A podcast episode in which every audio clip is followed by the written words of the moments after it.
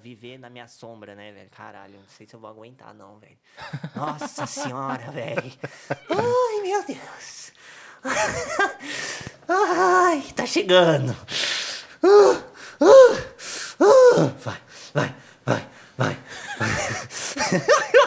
Imagina os vizinhos passando aí, eles. Cara, o que tá acontecendo ali, velho? Tá acontecendo, né? Os vizinhos já reclamaram de barulho, já? Não, os moleques Hoje eles tão- vão reclamar, porra. Os moleques estão na orgia louca ali. É isso, é isso. Sei que tem três malucos ali. Tá chegando, tá chegando.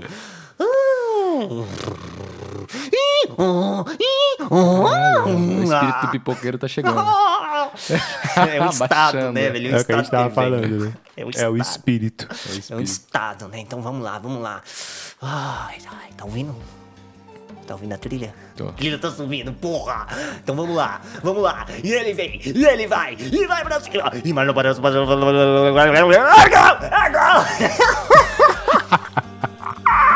Lembra quando as narrações eram assim, velho? Tá bom, tá bom, agora é sério. É usar droga sem usar, né? Ele vai incorporando a droga. Representando a droga, né? Então vamos lá, vamos lá, vamos lá, é agora. Ai, ai, ai. E lá vem mais! E lá vem mais! Os caras, tá ligado? Os caras vão surgindo na sua mente. Ai, caralho, vamos lá.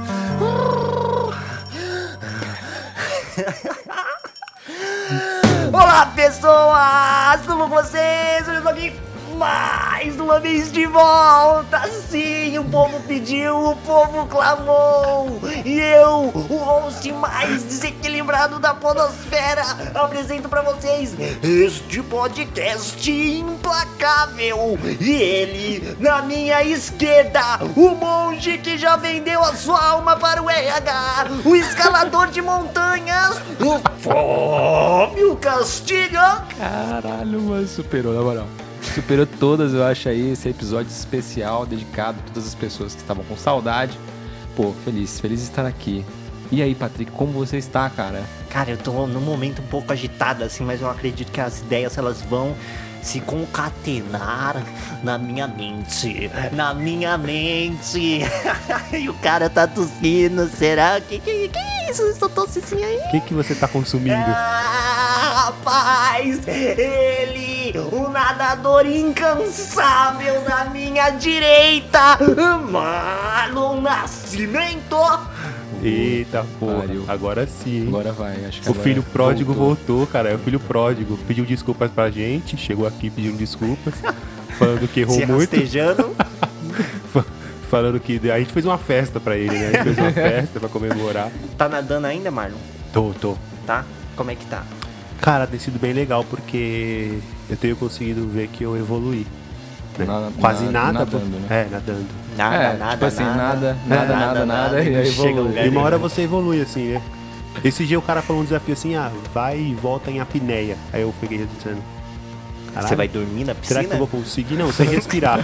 sem, sem respirar. E será que eu vou conseguir? Eu consegui. Caralho, Da hora, foda. Cara, mas eu cheguei também Morrendo, em né? estado só trazer a ambulância e Entendi. Na hora que você entendi. fala assim com o seu mestre, ele fala assim, como que faz pra evoluir na natação? Ele fala assim, nada. Sim. Para de respirar, porra. ai, ai. Eu vi o podcast que vocês fizeram sobre exercício, hein, velho?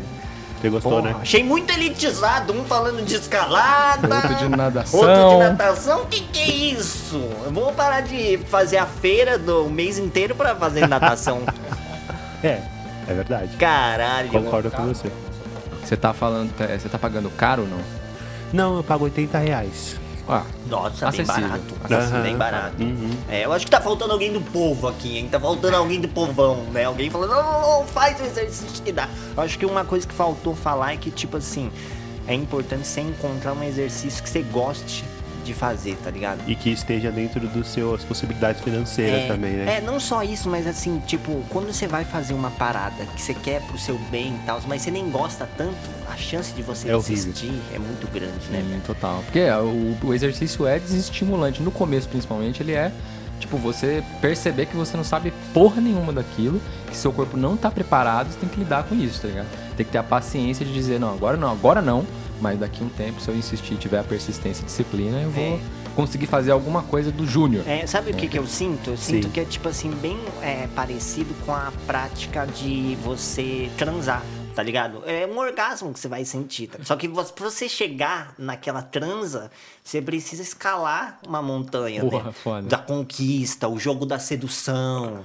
Sim, né? Você precisa chegar lá. Então quando você chega lá, você não quer mais fazer outra coisa, né, velho? Sim, verdade. Tem que achar Nossa. uma coisa que faz sentido mesmo. Tem É, jeito. a, a minha vida se transformou assim depois de exercício físico, velho. Você faz o quê? Você caminha, né? Cara, muita punheta da brincadeira. Não deixa de ser um exercício. É, não, é cardio, né? Cardio. Não, eu tava correndo e fazendo musculação, né? Fortalecimento específico do corpo. Então, tipo, tem exercícios pra corrida que são exercícios gerais, tipo agachamento, coisas assim, mas tem exercícios específicos pra você fortalecer, tipo a coxa, a panturrilha, o pé. E aí isso Pra correr muito. melhor também, né? É, pra você correr melhor e pra você, o seu corpo Se tá mais. menos. É, o seu corpo tá mais preparado pro- Tancar, né, o pro impacto. impacto. no solo. Que machuca, né, velho? Correr machuca. Nossa. Você tá comprando aqueles tênis de boy também, assim, pra correr? Mano, eu comprei um. Olha só, Olha, tá vendo? caralho, Falando da o gente. dinheiro chegou na favela. que é um ano de natação. né? A favela venceu. Eu comprei um e aí é, eu falei assim, não, esse tênis é bom aqui, o da Olímpicos. E aí eu, logicamente, peguei um barato. E aí, três meses depois, tive uma lesão no pé. Eu falei, foi o tênis! Não foi. Mas não foi o tênis, velho. É tipo, você tem que ter um. Pra correr, além de você conhecer da corrida, o movimento e tudo mais, tem que ter uma preparação da, do volume e da intensidade que você vai fazer, tá ligado? Sim. Um planejamento, assim. Então, tipo assim, de, em três meses eu saí de não conseguir correr 200 metros. Tá ligado? Eu não conseguia correr daqui a ali sem parar e já ficar. Em Morrendo. três meses eu tava correndo 8 quilômetros, tá ligado? Sem Caralho. parar. E aí, tipo, obviamente, seu corpo Espaço curto demais. não aguenta, tá ligado? Eu tenho que ser, ah, o aumento tem que ser muito gradual, né? E aí eu queimei um grande cartucho ali. É o, a analogia é que você saiu da punheta pra, um, pra uma indústria pornô em três meses. né? Exatamente. E aí eu fiquei lesionado assim um tempo, mas outra coisa que ajuda bastante é o yoga, né, velho? Caralho. A prática da yoga é impressionante, assim que você é, consegue. É, é muito controlável, então você consegue fazer a prática assim sem precisar explorar os limites da sua dor, né? Foda. Então é E bem mas você faz umas posturas de yoga foda assim já? De ficar de ponta cabeça, de ficar ou no só as mais básicas assim? Cara, eu nunca nem tive a pretensão ainda de fazer essas posturas de ficar de ponta cabeça. assim. É, Eu acredito que se eu treinar é possível, porque é uma evolução, né? Sim. É igual na corrida. Hoje você tá correndo 500 metros, 1 quilômetro, daqui a um ano você consegue correr 10 km.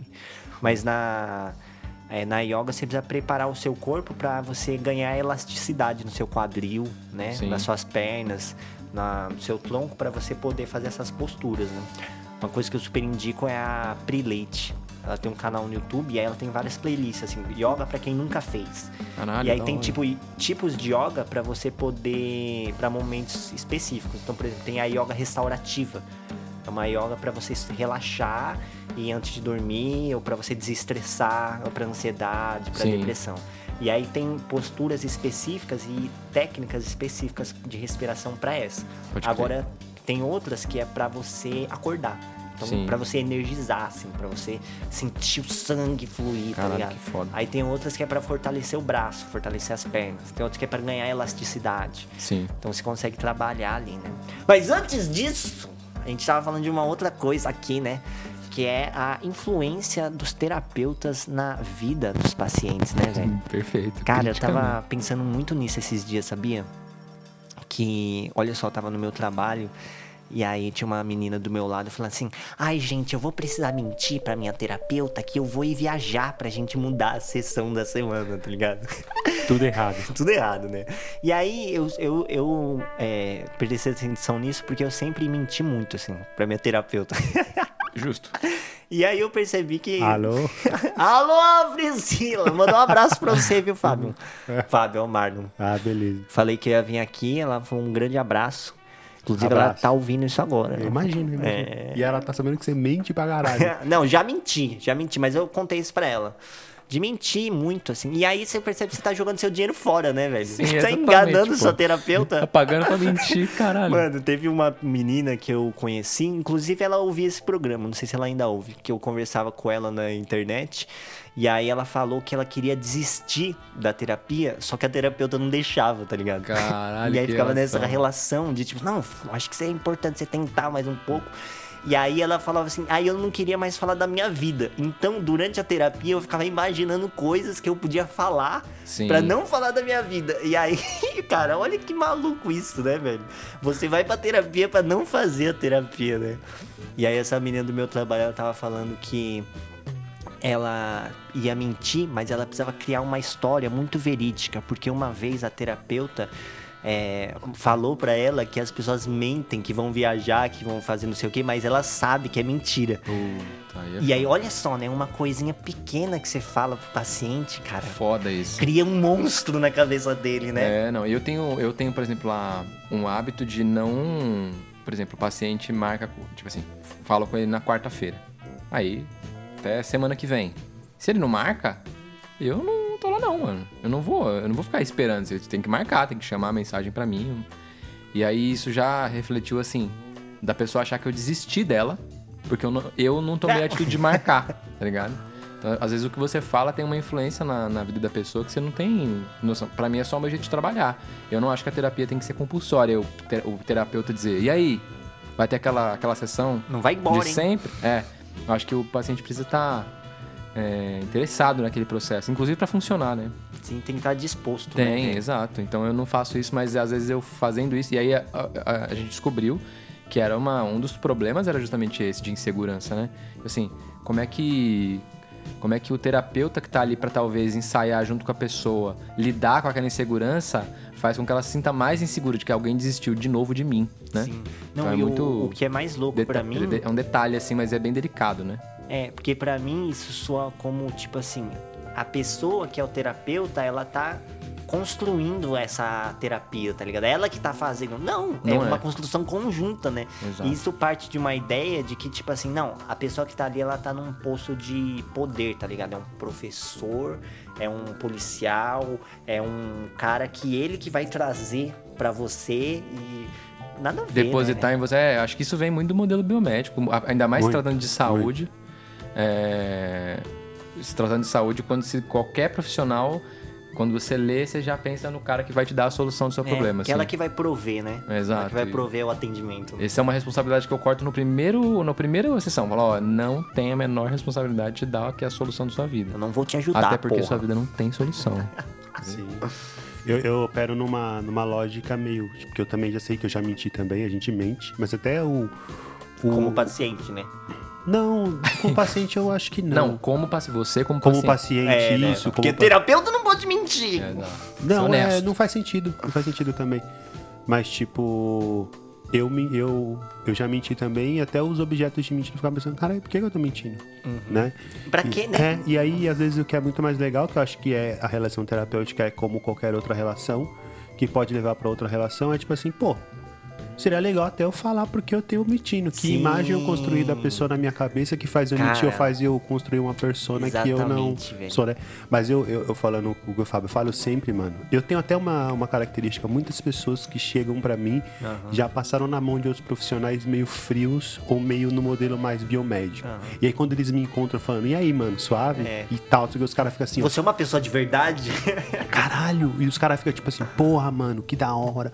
Porque Sim. com você eu sei que você é humano. E aí eu falo, mano, se É. você for viajar, fala que vai viajar e Foda-se. foda-se. Tá? Eu não quero nem saber É se isso. você tá na praia, se você. Porque a gente pega as mentiras. E, a gente, e quando eu pego as mentiras, Não. eu já logo jogo E aí, jogo. Falo, eu- mano, mas por que, que você mentiu? Que eu fico preocupado. Que, Sim. por que, que tá mudando a nossa relação? Exatamente. E aí foi exatamente isso que a menina falou, tá ligado? Mas aí ela vai saber que eu tô mentindo. Então, tipo assim, a primeira ideia é que, tipo assim, a pessoa, o psicólogo, ele consegue ler a sua mente e saber tudo que você tá falando, o que significa, se você tá mentindo ou não. Aí, segundo, que você precisa criar um- uma história, tá ligado? Nem é verdade, né? É, nem, e nem, e nem é verdade isso, né? Ou ele não- por exemplo, a minha terapeuta, eu já menti pra caralho pra ela no começo, de tipo assim, ah, não, fiz tal coisa, não sei o quê. Ela acreditava, tá ligado? Porque não tem porquê. Você, vai ficar na, na relação terapêutica fingi, é, duvidando do que a pessoa tá falando, né? E essa parada que você falou, para mim é muito louca você refletir sobre o que tá a sua relação com o terapeuta, porque é a sua relação com o mundo, né, velho? Tipo, eu tinha muito uma coisa que eu ouço muita gente falar, que é tentar impressionar terapeuta. O terapeuta fala, não, porque eu fiz isso e eu sou aquilo. Que é uma bosta, né? É, você tá tentando seduzir o terapeuta pra quê, tá ligado? Por que, que você faz isso, né, velho? Aí depois que eu comecei a desconstruir a pessoa que era a minha terapeuta, tipo, eu falei, mano, não tem por que eu fazer isso, porque eu tava colocando ela num lugar que era só eu que tava colocando ela naquele lugar, né? Depois que eu entendi isso, a gente conversou sobre isso, ela falou, mano, eu sou mó zoada, eu sou zoada, tá ligado? Cara, foda. Eu, eu acho... dou uns conselhos aqui que eu mesmo não faço. Né? É, eu sou zoado. Mas tem uma coisa da, da mentira que, que é interessante, assim, que eu penso um pouco, a gente acha a mentira um problema, um pecado, uma parada assim. Só que no final das contas, a gente. Até as coisas que a gente acha mais sério, um pouco a gente mente pra, me, pra gente mesmo. Assim. Por exemplo, coisa simples. para você dormir, antes tem que fingir que você tá dormindo. Já parou pra pensar? Que quando você deita, você tá, dá uma fingidinha que você tá dormindo. Você não tá dormindo ainda, né? Você tipo, vai se colocar ali naquela posição que logo vem o sono. Mas antes disso, você tem que fechar o olho e colocar a mãozinha assim na cara. Fazer um Fingir que você vai. É. E aí a, o seu corpo meio que vai obedecer, vai entendendo, ah, agora é hora de dormir, pai dorme. Ah, até as próprias convenções sociais, assim. A gente. Quando você vai formar uma empresa ou um podcast, por exemplo, o podcast não existia, né, aqui. Aí quando a gente pensou em fazer isso, a gente tinha que. É, qual é a nossa primeira preocupação? Ah, qual vai ser o nome? Vamos fazer o logo. Porque a gente tem que acreditar que ele existe. Sim. Ele não existe, ele tá ele é zero, ele não, não, não acontece. Aí a gente tem que convencer as outras pessoas que ele realmente tem um nome, tem uma cara, para que ele passe a existir. Não é só a atividade que a gente faz aqui. A gente tem todo um, pro, um projeto anterior que é fingir, imaginar que aquilo já existe para ele passar a existir, tá ligado? Então a gente flerta o tempo inteiro com essa parada de. É, da realidade, ela vai se tornar à medida em que a gente primeiro finge um pouco. Então, eu acho que tem uma, uma linha bem. Não é linha tênue, mas é um, uma coisa bem sutil da mentira que ela acontece em vários sentidos, tá ligado? Por exemplo, uma pessoa casa com a outra, tá ligado? Ela acredita naquela, naquela, naquele vínculo, naquela relação, naquele contrato, mas tem que se convencer daquilo. Que né? é uma parada que não existia. Não existia antes e é. passa a existir. Para você manter aquilo, você tem que ficar daquela forma pensando, daquela forma mudar suas ideias sobre sim, aquilo. Sim. Então a mentira ela não é, ela não tá só presente nessa parada da enganação, no flerte, na, é é no na natureza da nossa relação. Da, para elas existirem, a gente tem que pô, imaginar um pouquinho antes que ela existe. E a mentira ela conta muito sobre a gente, né, velho? Por que, que você tá mentindo sobre uma parada, né? Sim. Por que que, por que que a gente vai mentir que a gente já tá chegando? Por que a gente faz isso, velho? E o que é mais louco que a minha mãe faz muito é tipo assim. É. Fala assim, não, mentira é errado. Mentira é errado, assim, a pessoa que mais mente. Sim. não, mas essa mentira é uma mentira branca. Os exercícios, os exercícios físicos são, de certa forma, uma mentira também, né? Sim. Porque se a gente for pensar, por que, que exercício físico é essencial? Porque antigamente as, os nossos povos caçavam ou desempenhavam funções é. que era exercício físico para você corpo plantar. evoluiu é, para isso, é. né? E aí, quando você pratica o exercício físico exclusivamente para poder manter um equilíbrio emocional, porque é muito importante, por questões de questões neuroquímicas e hormônios, a gente está mentindo pro nosso corpo que a gente está desempenhando uma função no qual ele não foi preparado para. Exatamente. Só para poder se equilibrar, né? Não, o mais louco é, é, você falar assim, não, eu vou fazer uma academia aqui, puxar uns ferros para fingir que eu tô lutando pela minha sobrevivência, né? eu poderia estar tá fazendo um, levantando um muro, uma casa. E aí meu corpo entende isso e começa a criar músculos ou, sei lá, criar Sim. resistência. Mas é bizarro você pensar que é tipo, é, é o nível da evolução que a gente chegou é completamente é, contrário do que o nosso corpo é evolutivo, né? né? É, tipo assim, a, a, natureza moldou a gente pra estar tá correndo o tempo inteiro, de caçando bicho, tá ligado? Não sei se você tá ligado que, tipo, o ser humano tem uma velocidade ideal de trote, que é porque, tipo, a onça, ela corre pra porra, mas ela vai correr a, daquele sprint em pouquíssimo tempo para pegar a presa. Mas ela não vai conseguir manter aquele aquela velocidade. E a gente não, né? A gente consegue manter a velocidade e correr atrás da presa até ela cansar, tá ligado? Então a gente Sim. vence a presa por exaustão. Por isso que a gente, o ser humano, você vê os caras correndo 80 km, porque o corpo humano é preparado pra isso. Dá conta. Ele foi feito pra isso. Sim. E aí, eu, como que a gente vive hoje? Sentado. Sentado. Totalmente o contrário do que foi preparado. O que é mais louco também sobre essa parada da mentira, que é mais profundo e mais sutil, é que até algumas outras coisas mais elementares ainda a gente fica mentindo o tempo inteiro pra gente. Por exemplo, a, nosso, a nossa relação com a morte, a gente fica o tempo inteiro pensando que a gente não vai morrer agora. É, Mas, não, cara, pode acontecer rolar. agora, tá ligado? E então a gente vai. A, a, próprio, a nossa própria personalidade, eu sou dessa forma, tá ligado? Eu vou acreditando nisso, as pessoas vão validando isso e aí acaba sendo verdade, entendeu? Um pouco do. Até o, o- como a gente mantém o trauma, por exemplo, o ser humano acho que é o único é o único bicho que existe que consegue guardar na memória um trauma e, cara, ele molda a sua vida, a sua personalidade em cima daquilo. Vou dar um exemplo de, uma, de um outro animal, sei lá, uma zebra. A zebra tá correndo de um leão, ela tá, pô, preciso comer, vou pastar. Ela vai lá, pasta, aí de repente vem um leão correr atrás E dela. normalmente, elas, não sei se vocês já viram essas imagens, elas veem, elas veem o leão chegando. Sim. Mas é isso que é louco. Porque a gente acha que o que diferencia a gente dos outros animais é a racionalidade. Não é. Porque os outros animais também raciocinam. Sim. É a capacidade de guardar memórias. Porque Exatamente. se a gente vê um leão se aproximando, a gente pensa, esse mano já me atacou uma vez, ele vai me atacar de novo. Perfeito. Tá? E aí, a, a zebra ela vai correr pra caralho do bicho pela vida dela. Naquele segundo, ela tem uma decisão pra tomar que é assim: se ela vacilar um segundo, ela vai morrer. Ela acabou a vida dela. Mas ela dá- entrega tudo naquele momento, a vida dela tá, tá por um fio. Aí o leão desiste por acaso que cansou, a zebra correu mais. E ela, imediatamente depois de ter salvado a vida dela, ela volta a pastar no mesmo lugar. tipo, não Vou fica o trauma, aqui, né? Beber essa aguinha aqui. Se fosse um ser humano, eu ia contar uma semana. Caralho, mano, eu quase morri pra um leão, você tá ligado? E esse papo de trauma é muito louco, porque. Nunca mais vou beber água na minha vida. Porque a gente normalmente, é louco você tocar nesse ponto, porque a gente normalmente associa um trauma a um atraso do nosso desenvolvimento socioemocional, Sim. psíquico. E na verdade, se não fossem os traumas, a gente não tinha chegado aqui é enquanto um ser caráter humano. evolutivo, totalmente. né? Exatamente, porque o corpo humano ele tem essa característica de guardar afetivamente. Porra, eu tava até estudando isso, a gente tem uma parte no cérebro que guarda os traumas. Sim. Ela não se comunica com a parte racional, ela se comunica com a parte de interpretação do nosso corpo, que é uma parada muito louca, tá ligado? Caralho, Sim. E aí, uma droga. a gente é, e a gente, e a gente guarda os traumas justamente por conta disso. Tipo assim, velho, se alguma vez na infância eu tive um pai que era muito violento, eu saber que identificar uma pessoa violenta e saber me afastar dela, ou saber que meu corpo fica ansioso, meu corpo começa a manifestar é, coisas, é um sinal, tipo assim, porra, de defesa, de Perigo, autodefesa, tá O ligado? foda é que se seu pai é violento, você vai buscar as pessoas violentas, né?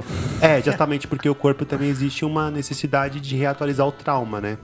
Caralho, que é meio que você tem que encontrar com o trauma, né? E não tem como esquecer o fato de que também a gente tem uma capacidade diferente dos animais, não é a capacidade, mas é uma, uma característica nossa de viver no passado ou no, ou no futuro, né? Então, por exemplo, a, a zebra, ela acabou de salvar a vida dela correndo do leão, mas ela esquece daquilo, né? Ela não tem mais a memória do passado, não vive no passado e nem tão pouco vai, à medida em que ela chega no pasto, ela vai lembrar daquilo e falar assim, vai chegar um leão, né? Olhar pro futuro, a expectativa do perigo. Ela vai simplesmente satisfazer a necessidade dela ali. E é só uma coisa que é interessante, e aí acho que é por isso, por isso que a gente também tem uma característica de nunca estar satisfeito, porque a zebra ela vai conseguir se satisfazer porque ela está totalmente no presente. E satisfação é uma coisa que só acontece se você estiver presente, no momento agora.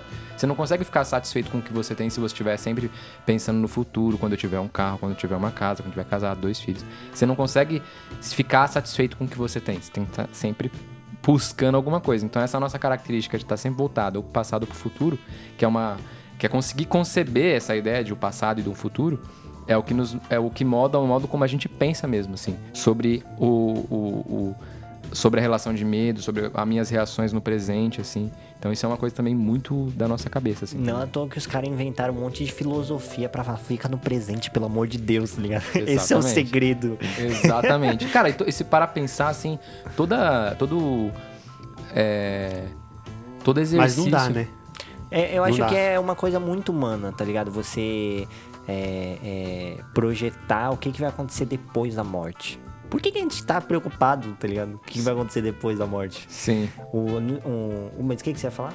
Eu ia falar que todas as práticas é, de qualquer religião, elas. É, quando, por exemplo, uma oração, uma reza, meditação, é, ou mesmo uma dança africana para um culto qualquer, é, ela tem uma característica de se colocar o seu corpo no presente, né? Por exemplo, uma, uma oração, ela, você tem que parar o que você está fazendo.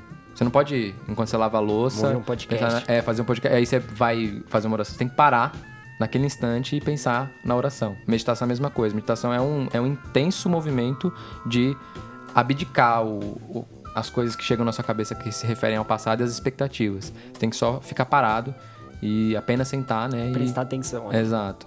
Que é, é, o que é mais interessante, assim, porque o, a gente não se contenta com o presente, a gente está o tempo inteiro projetando alguma coisa. Então, a, na, na, na minha prática, assim, compartilhando com outras pessoas que também estão praticando, e até com, com uma pessoa que está sendo meu mestre nesse sentido, eu, quando eu pergunto o que eu devo fazer para meditar, a, a, a, orientação é assim, apenas sente, né?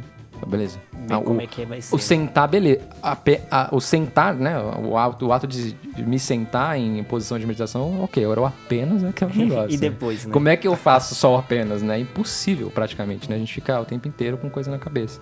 Então é um mas o é exercício é isso de ficar que no presente. faz parte também, né? De faz. você lidar com as coisas que estão não simplesmente não pensar em nada. Né? É, o que é mais importante é você não se apegar, talvez na meditação é. isso funciona mais, assim, que é você tem ali, vem o sentimento e tal, mas você tem que fazer o exercício de soltar ele, né? Sim. E é mais ou menos o exercício que a gente faz na terapia, por exemplo, também. Eu acho que, né? tipo, comigo, assim, as meditações que eu já fiz, que é, não, nunca fiz meditação assim para meditar, mas como um complemento da prática de yoga.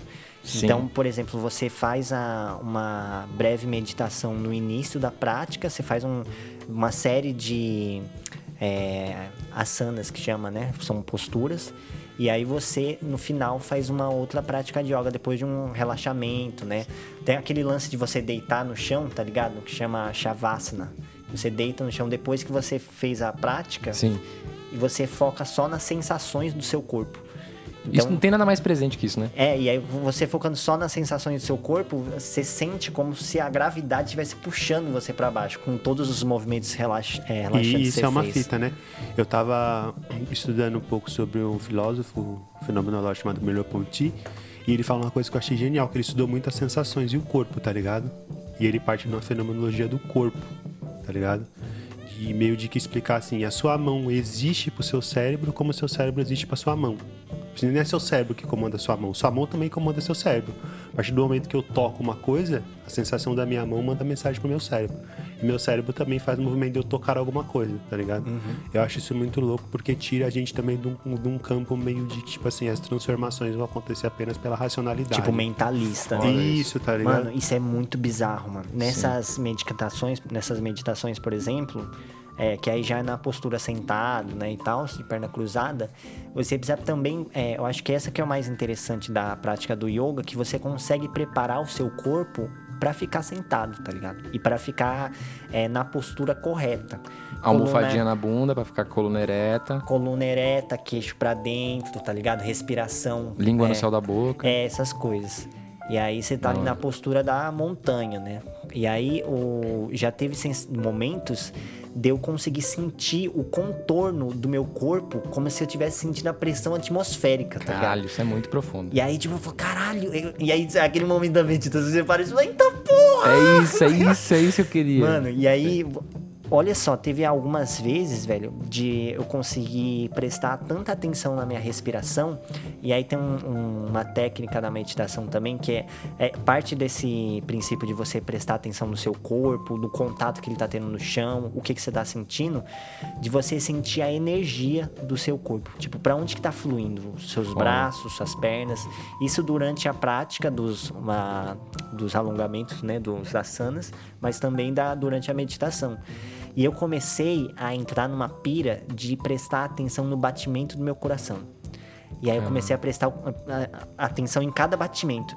Chegou um momento que eu conseguia sentir o sangue Caralho, no meu braço, tá ligado? Tem um segundinho de diferença é, de bater e chegar Eu conseguia na... sentir a pulsação do sangue isso. nos meus braços, nas minhas Olha que pernas. foda. E o mais louco que eu acho é que a, a meditação, igual a gente tava conversando aqui antes de gravar, que às vezes a sensação que eu tenho é que a nossa sociedade chegou num topo de evolução, assim, que parece que as respostas se encontram muito mais no passado do que no futuro em si, tá ligado? Porque a meditação é algo muito milenar.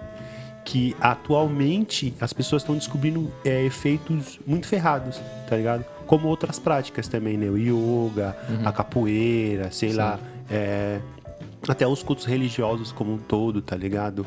O exercício físico, tá? Parece que A essas gente co- se perdeu, né? A gente se é, perdeu totalmente. Parece que essas coisas da gente achar que, tipo assim, ah, não, vamos sendo guiado pelo. Porque a gente tá conversando no outro episódio, pelo progresso, e va- porque a gente vai sempre evoluir. Chegou num momento que a gente falou assim, mano, a gente tá destruindo tudo, destruindo a nós mesmos e se perdendo do que a gente é em essência. E a gente tem que fazer meio que um retorno a práticas antigas, assim, tá Milenares, ligado? né? Milenares pra começar a se recolocar É, no rumo. mano, isso é é, foda isso. porque é o que a gente tá falando até dos traumas também, né? Sim. Tipo assim, quando você quer se desenvolver e você quer caminhar pra frente, você tem que fazer um retorno a si mesmo e enxergar assim, por que que eu me comporto e penso o que eu penso? E as respostas às vezes são no presente, mas também estão muito no passado. E aí você revisita essas respostas, como entende a complexidade delas e escolhe alguns comportamentos que você vai tomar pra tentar É. modificar um pouco, né? Não é à toa que é, tá super em alta, né? Meditar, mindfulness, né? Sim. Não é à toa que as pessoas estão buscando isso pra caralho, porque a gente Sim. tá num desequilíbrio tão grande que é o que as- mais as pessoas estão tentando, é tipo, buscar um retorno a um, a um equilíbrio, né? Por isso que a galera tá bebendo ayahuasca, comendo cogumelo aí igual louco, né? Pra caralho, pra Sim. caralho. E a ayahuasca, mano, é uma. Eu nunca fiz, né? Nunca consagrei, mas as pessoas que consagram, e eu já vi pessoas contando, uma vez eu tava num acampamento, e aí sentou uma galera que era muito é, prática de ayahuasca, assim, a galera começou a contar, e eu, a sensação que eu tenho da ayahuasca, e depois estudando eu percebi que é isso, é que é uma terapia de 15 horas, com uma intensidade fudida sobre o que você tem. Tipo, tá ligado? De pessoas contarem coisas que você fica assim, mano. Caralho, não pode ser, tá ligado? Que a parada tem tem essa força e essa magnitude tão forte, tá ligado? Sim. E, eu, e, é o que eu- e, eu- e é isso que e é isso que eu retorno, né, mano? Tipo assim, parece que os nossos antepassados, os nossos ancestrais, eles já tinham conhecimento disso, mas em algum momento a gente olhou, e aí eu acho que muito guiado pela nossa cultura do progresso e pela nossa cultura colonizadora, a gente olhou pra essas práticas e falou assim: isso aqui é coisa de idiota, vamos Sim. seguir, vamos criar outro caminho. O negócio é ficar tenso o tempo inteiro, É, né? O negócio e- é ficar tenso pra caralho. E aí a gente vê, se vê no momento, tipo assim, mano, calma aí. Os caras já tava certo já, tá ligado? É. Tinha muito o que fazer Exatamente, de mais, mais que isso pra você dar. Eu acho que a parada do, do presente que a gente tava falando, do- que a gente tem a capacidade de fazer, é, o, o- animal ele se guia muito pelo presente porque ele olha, igual o, o Patrick tava falando aqui das sensações do corpo, as sensações do corpo, se conectar com isso. Não tem nada mais presente do que isso. Você prestar atenção no que tá acontecendo no seu corpo agora, assim. E o, o animal ele se guia muito por isso. Tô com fome, vou comer. Tô com sede, vou beber. Vou, tô com sono, vou dormir. E, tipo, é uma obediência ao corpo que parece que pra gente, pro ser humano, é uma, é uma prisão, né? Parece que o corpo, É, nosso corpo é uma sim. prisão, assim. A que A gente, gente não tá pode num- obedecer. Tá É que num desde- meca, né? Desde, é- desde Platão, né? Ele sempre. Acho que Sócrates também. O corpo sempre foi um problema, né? Porque parece que o corpo que era o impeditivo pra gente alcançar uma transcendência e um nível de ser humano mais elevado, né? Isso. E é através dessas práticas que a gente descobre que o caminho é o corpo. também. Exatamente. Finalmente a gente conseguiu entender alguma coisa nesse sentido. sim. Não, a gente hoje, né? Que os caras já tava sabendo disso É, pra caralho. exatamente, pra caralho. Esse bagulho da morte que eu falei, velho, eu tava vendo uma entrevista de um cara que ele traduziu as obras do Tolkien, inclusive. Que com esses desmatamentos que estava tendo na Amazônia, tava descampando muitas é, áreas que a gente não tinha acesso antes, então não conseguia analisar completamente o solo, né? E aí foi descoberto que tinha áreas gigantes assim, que eram de que o solo estava assentado, e aí tinha eles conseguiram descobrir por um substâncias que estavam no solo que eram lugares de reuniões enormes de indígenas. Então come- é, eles começaram a perceber que a população, a concentração de população era muito grande. Assim, fala assim, ah, vamos fazer uma festa, tá ligado? Vamos fazer é, um grande festival e aí comida pra caralho. E aí é, tem uma data na antropologia que é tipo assim de 100 mil anos atrás, 90, 80 mil anos atrás, que é que eles consideram informalmente assim quando que a gente se tornou humano de verdade. Quando é que a gente deixou de ser homem da caverna, de ser tipo. Sim. De não, que é uma coisa recente, né? é, Pela de- história do ser humano, a gente saiu da caverna ontem, É, né? de tipo assim, ter uma racionalidade, tá ligado? E aí ele fala que foi quando você começa a pegar a, as ossadas das pessoas e ver que nessas reuniões que eles faziam, eles brincavam com o corpo dos mortos. Caralho. Então, tipo, ele, assim, ele pegava a- a- o crânio de um e os dentes do outro e colocava, "Ah, vou misturar aqui, tá ligado? Ou se não, pegava, por exemplo, ah, o, eu vou, quero ser enterrado junto com meu avô. Meu avô morreu, sei lá, 80 anos atrás, aí pega os ossos da pessoa e mistura com os outros ossos. Ou se não, tipo, um canibalismo afetivo. De tipo assim, ah, o meu parente morreu, então uma maneira de eu eternizar ele em mim, eu vou pegar um pedaço dele e comer, tá ligado? Caralho. Porque o que que era isso na cabeça deles, né? Era eles projetando, o, fazendo arte com a morte, né? Fazendo arte com é, o que que vai acontecer depois daqui, né? Nossa. E é, é a partir desse momento que a gente começa a pensar o que que vai acontecer depois da morte. Isso que a gente tava falando, de ficar pensando sobre o futuro, o que que vai acontecer, é uma coisa muito ligada à nossa natureza, né, velho? Tipo, o nosso cérebro funciona assim, né? Sim, a gente totalmente. tem um telencéfalo altamente desenvolvido. Aquela Que- frase corriqueira. Que é exatamente por conta disso, né, velho? De você conseguir abstrair a realidade a um ponto de você projetar cenários futuros possíveis, né? Sim.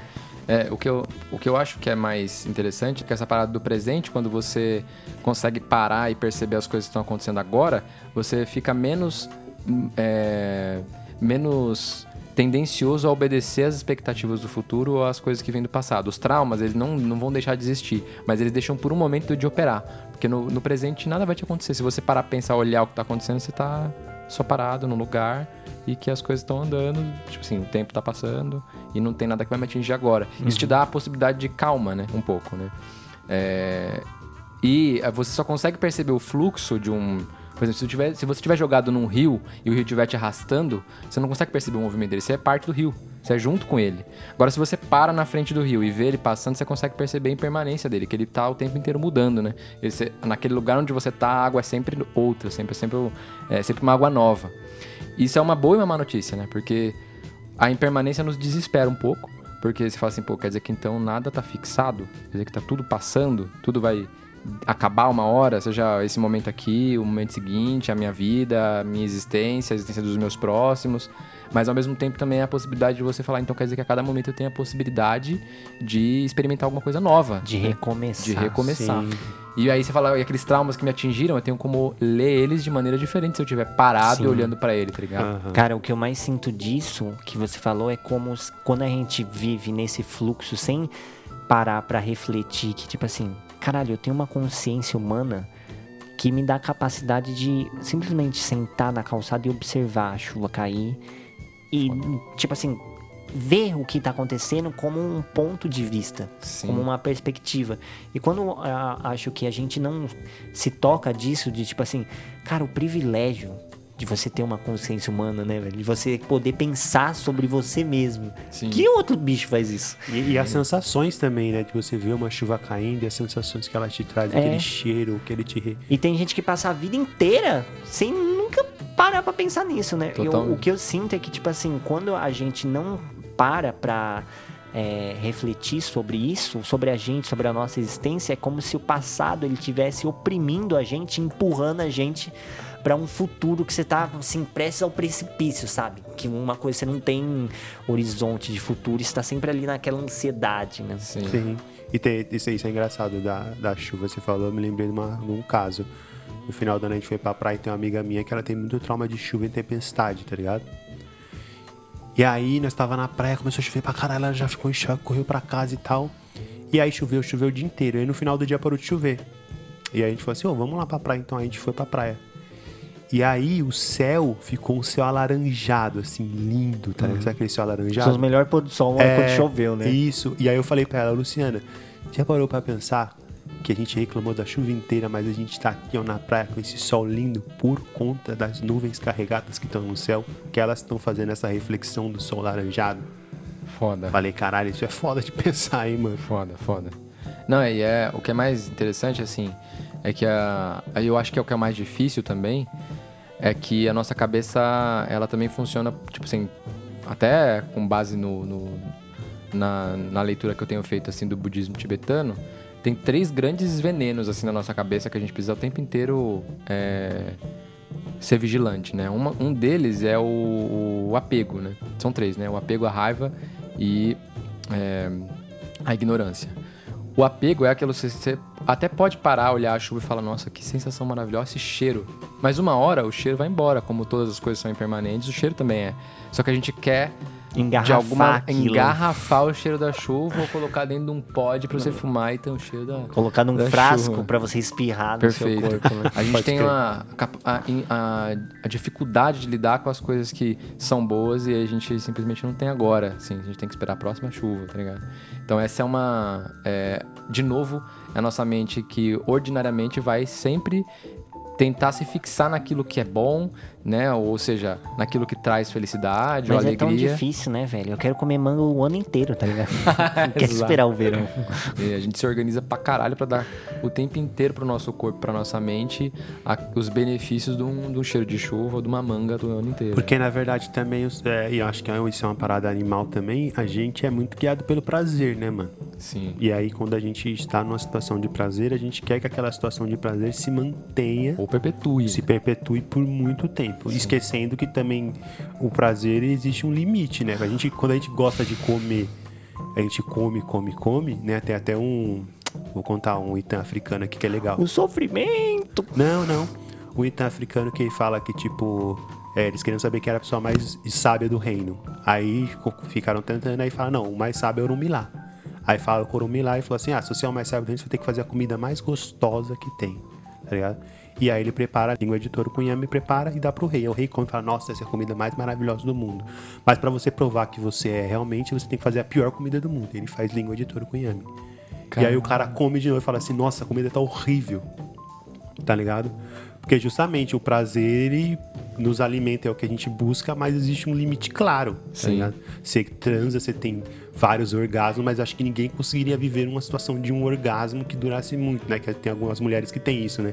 De terem orgasmos espásmicos que vai Convulsão pra caralho. é, que as pessoas já começam a ficar meio estressadas, que você tá fazendo uma coisa, de repente vê um orgasmo e fica caralho, tá ligado? Caralho, foda.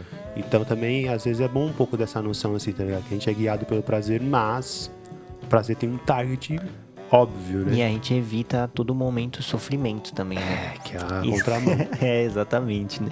Tá lá, Tava, né? eu tava pensando sobre isso, sobre a gente querer perpetuar esse prazer, mas também sobre essa constância que a gente quer dar sobre, por exemplo, uma produção. Cara, eu fico olhando assim, a internet ela vai completamente na contramão disso, né, velho? É você ter que produzir, ter um- um- uma constância de produção ali que não permite você ter uma profundidade, né? Na coisa, você tem que, não, toda semana, cada, não sei o que, eu vou ter que postar, tá ligado? Sim. Cara, isso é, é- a, a gente hoje já cresceu e viu isso, mas as pessoas que estão crescendo hoje vão estar programadas dessa maneira, né, velho? Que o mundo Sim. vai responder a expectativa dela dessa maneira de que não, o mundo tem que me entregar uma certa quantidade de dopamina a cada tanto tempo pra eu poder ter constância e satisfação pra fazer as coisas, né, velho? E até- Isso, esse podcast, inclusive, né? A gente Sim. durante muito tempo, tipo, tava operando nessa É. lógica, né? Sim, e isso é muito louco, né? Porque a gente não, e a gente tem que entender que aí às vezes até o que acontece quando você usa muitas drogas ou vai para um rolê que foi muito mágico, no outro dia o que, que acontece? Você tá numa bad. Mesmo se você não tiver usado droga, mas você foi numa coisa que foi muito fodida, você vai estar numa Um contraste, né? É, você vai estar numa tristezinha. Por quê? Seu corpo produz uma quantidade de dopamina e serotonina diária para lidar com você. E aí praticamente você queimou o que você tinha reserva. E aí seu corpo vai entrar num processo meio de escassez da parada e vai ter que produzir um pouco mais, tá ligado? Então, às vezes, a gente até tem que entender um pouco isso, né? Momentos de prazer intenso são pre- precedidos por momentos de uma certa tristeza, uma certa É. melancolia. Mas as redes sociais entenderam isso, né? Que são pequenas É, doses, tá sim. ligado? São pequenas doses de coisas curtinhas, de pílulas. E aí o mais foda é que você também, que acontece muito comigo no espaço clínico, que é uma coisa que me angustia muito, pessoas que quando estão tristes, é, mano, parece tipo assim, não consigo aceitar. Sim. Tipo assim, é uma coisa, uma dando uma negação, diz assim, mano, a tristeza não pode fazer parte da minha vida. Uma parada assim, eu não consigo aceitar essa tristeza, tá ligado? Que eu acho que é muito interessado pelas redes sociais, tá ligado? Tipo assim, a gente. Tá todo mundo feliz, Tá né? todo mundo feliz o tempo inteiro. Existe uma certa sensação de prazer e tal. Então a pessoa, quando ela se encontra na tristeza, que é algo muito natural, a pessoa se encontra com ela. Ela acha que ela se perdeu de si. E na verdade é lá que ela se encontra, tá ligado? Sim, total. Eu, a, o- a gente tá falando de sofrimento aqui, acho que tem algumas coisas que são princípios, assim, né? Eu acho que uma, uma, a primeira grande verdade, assim, é que a gente. é, o sofrimento é uma, é uma coisa inevitável. A gente tá o tempo inteiro com isso, né? A gente tá sempre flertando com o sofrimento. Inclusive, a gente faz tudo que a gente faz na sua vida para se livrar do sofrimento e suas causas, assim. E para inclusive, alcançar a alegria e a felicidade de suas, e suas causas. Então, é, o reconhecimento da tristeza como algo que a gente quer evitar é alguma coisa que é natural da gente, mas ah, se você levar ao pé da letra e querer o tempo inteiro fazer isso, você vai achar cada. Mano, tem muitas opções de você barrar o seu sofrimento, assim, fingir que você não sofre, fingir que você não tem medo da morte, fingir que você não tem é, expectativa sobre o que você E vai é a ser. mentira, né? A gente tá mentindo, né? Exatamente Tomar uns remedinhos. tomar os remedinhos, fumar uma droga, eu vou usar uma droga. Então, é, você reconhecer que o sofrimento faz parte da vida é uma boa e uma má notícia também. né? É Você vai entender que é aquilo, mas também é uma boa notícia no sentido de que eu, E o que eu acho- vou lidar com isso de alguma E forma. o que eu acho mais louco é que eu, eu lembro de uma frase do Síntese que fala que tudo demais é droga, pode pá, tá ligado? Nossa, pode crer. E não porque aí você até tá falando das drogas, a gente tava conversando antes que hoje em dia os caras, tem muita gente estudando o uso psicoterapêutico de algumas drogas, né? Sim. Microdosar algumas doses drogas porque elas fazem reconexões neurais, tipo maconha, LSD, MDMA, ayahuasca, tá ligado? E os cogumelos. Mas só que se você achar que é isso que é o caminho e usar pra caralho, você entra numa prisão. Que eu acho que é, que é o foda, do- eu, eu acho que é o mais foda da- do ser humano, assim. Que existe uma relação que a, a gente sempre caminha por uma linha tênue, meu Sim, mano. tá ligado? Eu acho que se você, por exemplo, imagine a sua vida dos sonhos. Ah, minha vida dos sonhos é morar numa praia, ter o dinheiro disposto que eu tenho, o que eu com- Mano, vai chegar uma hora que isso vai ficar chato pra caralho. Vai ficar chato Exatamente. pra Se caralho. você tá infeliz agora, você ganha 10 mil reais, você vai ficar infeliz em algum momento Vai também. ficar chato pra caralho, tá ligado? Porque essa noção de oscilar, essa noção de desequilíbrio, né? Então, tem a música do Inquérito que fala que a vida é igual as batidas do coração, né? Subindo Sim. e descendo. Uma linha reta por muito tempo não é um bom sinal, tá ligado? E eu acho que é isso. Quando a gente entende que a vida é dinâmica e existe seus picos e suas subidas e descidas, a gente começa a entender, caralho, é aí que mora, Sim. né? É nesse, não falo nem um equilíbrio, mas é, é nessa noção de impermanência que nem o Fábio fala, assim, tá ligado? Sim, total. Eu Que- acho que um grande problema é você encontrar uma coisa exterior a você, é, buscar a felicidade nisso como se fosse um fim por isso mesmo, tá ligado? Ah, a solução é a psilocibina. Então é isso, tá ligado? É psilocibina todo dia, porra. Não. Sim. Ah, não, a solução é tomar é, fluxotina. Tem que estar na água do filtro. Sim, sim. Eu acho que quando. que merda de cigarro eletrônico é isso? acho que quando você encontra a felicidade dentro de você, cara. Tipo, a- o que tá dentro de você. Sim. eu- E eu, acredito, assim, que não seja a felicidade nesse estado de êxtase, mas a Perfeito. felicidade num estado de Exato. satisfação. Você falou não é você alegria, acabou né? de falar isso, eu ia falar exatamente de satisfação. Que é assim. tipo a satisfação de falar assim, não, eu consigo aceitar que eu vou meditar hoje, eu tô deprimido pra caralho, tá ligado? Perfeito, E mano. tem, um- tem um livro até que é muito bom, né? Que chama, acho que é A Busca da Felicidade, de um cara que ele escreveu falando o quanto é ruim essa busca de felicidade, né? Que é esse estado de êxtase sempre que a gente quer ter, né? É, não, porque, tipo, mano, pra mim, isso é uma pequena fração da felicidade. É um estado da felicidade. Tem vários outros de paz, por exemplo. Pra mim, paz é uma grande faceta da felicidade, tá ligado? Quando eu parei de beber, é, para mim foi um grande ponto de virada quando eu entendi isso que você falou. Que a felicidade normalmente é, é um estado é, muito mais calmo, de tranquilidade, Sim, e parece que mano. de sabedoria, que inclusive você atravessa algumas tristezas, que você atravessa alguns momentos de bad, mas você ainda se encontra naquele estado. Não é um, Não te um move, gol, aquilo não não te- é um gol do Brasil na final da Copa do Mundo. Sim. Isso é um momento de alegria, tá ligado? Sim. Isso é, um, isso é uma emoção, isso é bom a gente dizer. Felicidade é um sentimento, Sim. alegria é uma emoção. Ligado? Emoção é aquilo que você sente na pele, quando você se arrepia, aquilo que explode, tá ligado? Total. E o sentimento é uma coisa que você existe uma elaboração, Existe uma Perfeito. capacidade de, de imersão na parada, de interpretação. Que acho que as pessoas estão buscando muito mais uma coisa que chama euforia, né? É. Uma coisa que chama, ah, um êxtase, uma parada alucinante, Sim, né? não, lembra quando a gente discutiu sobre isso? Até que a gente ficou falando, eu falei assim, nossa, Patrick, se a gente tava falando sobre bipolaridade, eu falei assim, já parou pra pensar como as lojas são mania de sorvete, Sim. mania não sei o quê? Parece que a gente quer a É, mania, é caralho. porque, mano, é o que as pessoas querem. As pessoas querem essa intensidade porque elas são mornas demais, né, velho? Sim, As pessoas total. querem sair disso. É, no final, se você parar pensar assim, a nossa vida, a gente. É o que a gente tava falando no começo. A gente inventa que a gente tem que ser assim, né? Que a gente tem que estar o tempo inteiro satisfeito com cada vez mais dopamina ou cada vez mais alegria e felicidade. E na verdade, o, acho que o sentimento que mais traz calma, que é o da paz que você falou, é estar satisfeito mesmo com as situações que você não quer, tá ligado? Tipo assim, eu- tô numa tô num, num, num momento da minha vida, é, eu dar um exemplo assim, que tipo, tô, tô onde eu quero, tô no trabalho que eu quero. Talvez se eu tivesse que ficar projetando que. Se você pensar bem, não, né? Não, Nunca. é. Mas eu posso fazer o movimento de estar satisfeito com o que eu tenho? Eu tenho pra caralho Nossa, como fazer mano, e tem muita gente que é muito ingrata, né, velho? Porra, muito pra ingrata. caralho. Uma vez eu tava conversando, tinha encontrado dois amigos assim de infância. E aí, sempre que eu vou em encontros assim, as pessoas estão muito melhores que eu financeiramente, tá ligado? Muito em outros patamares. Mas isso tá acontece, né? As pessoas estão tudo endividadas. É, e aí, por exemplo, um amigo meu, o Vinícius, tava, ele tava trabalhando na época e tal, estava num bom emprego, tava com um carro, tava, tava maneiro, tá ligado? Ganhando bem. E o meu outro amigo tava, tipo, mano, pra mim, olhando a, a trajetória que eu acompanhei dele, mano, ele alcançou tudo, tá ligado? Ele teve a oportunidade de fazer um curso que ele queria, na melhor faculdade, Foda. tá ligado? Ele teve a oportunidade de trabalhar com o que ele queria, que era dando aula. Então ele teve a oportunidade de fazer as coisas que ele queria, mesmo que demorou um tempo pra chegar ali, houveram percalços, Sim. mesmo que não é exatamente, é isso que você falou, ah, se eu parar pra pensar, eu queria estar trabalhando na Coca-Cola logo, no Sim. RH da Coca-Cola, né? Sim. Mas é, mesmo que não fosse no lugar perfeito, é um caminho, né, cara? As pessoas não conseguem compreender isso. E aí ele falando assim: Porra, fulano tá ganhando três pau, nosso amigo tá trabalhando de desenvolvedor, ganhando X mil reais.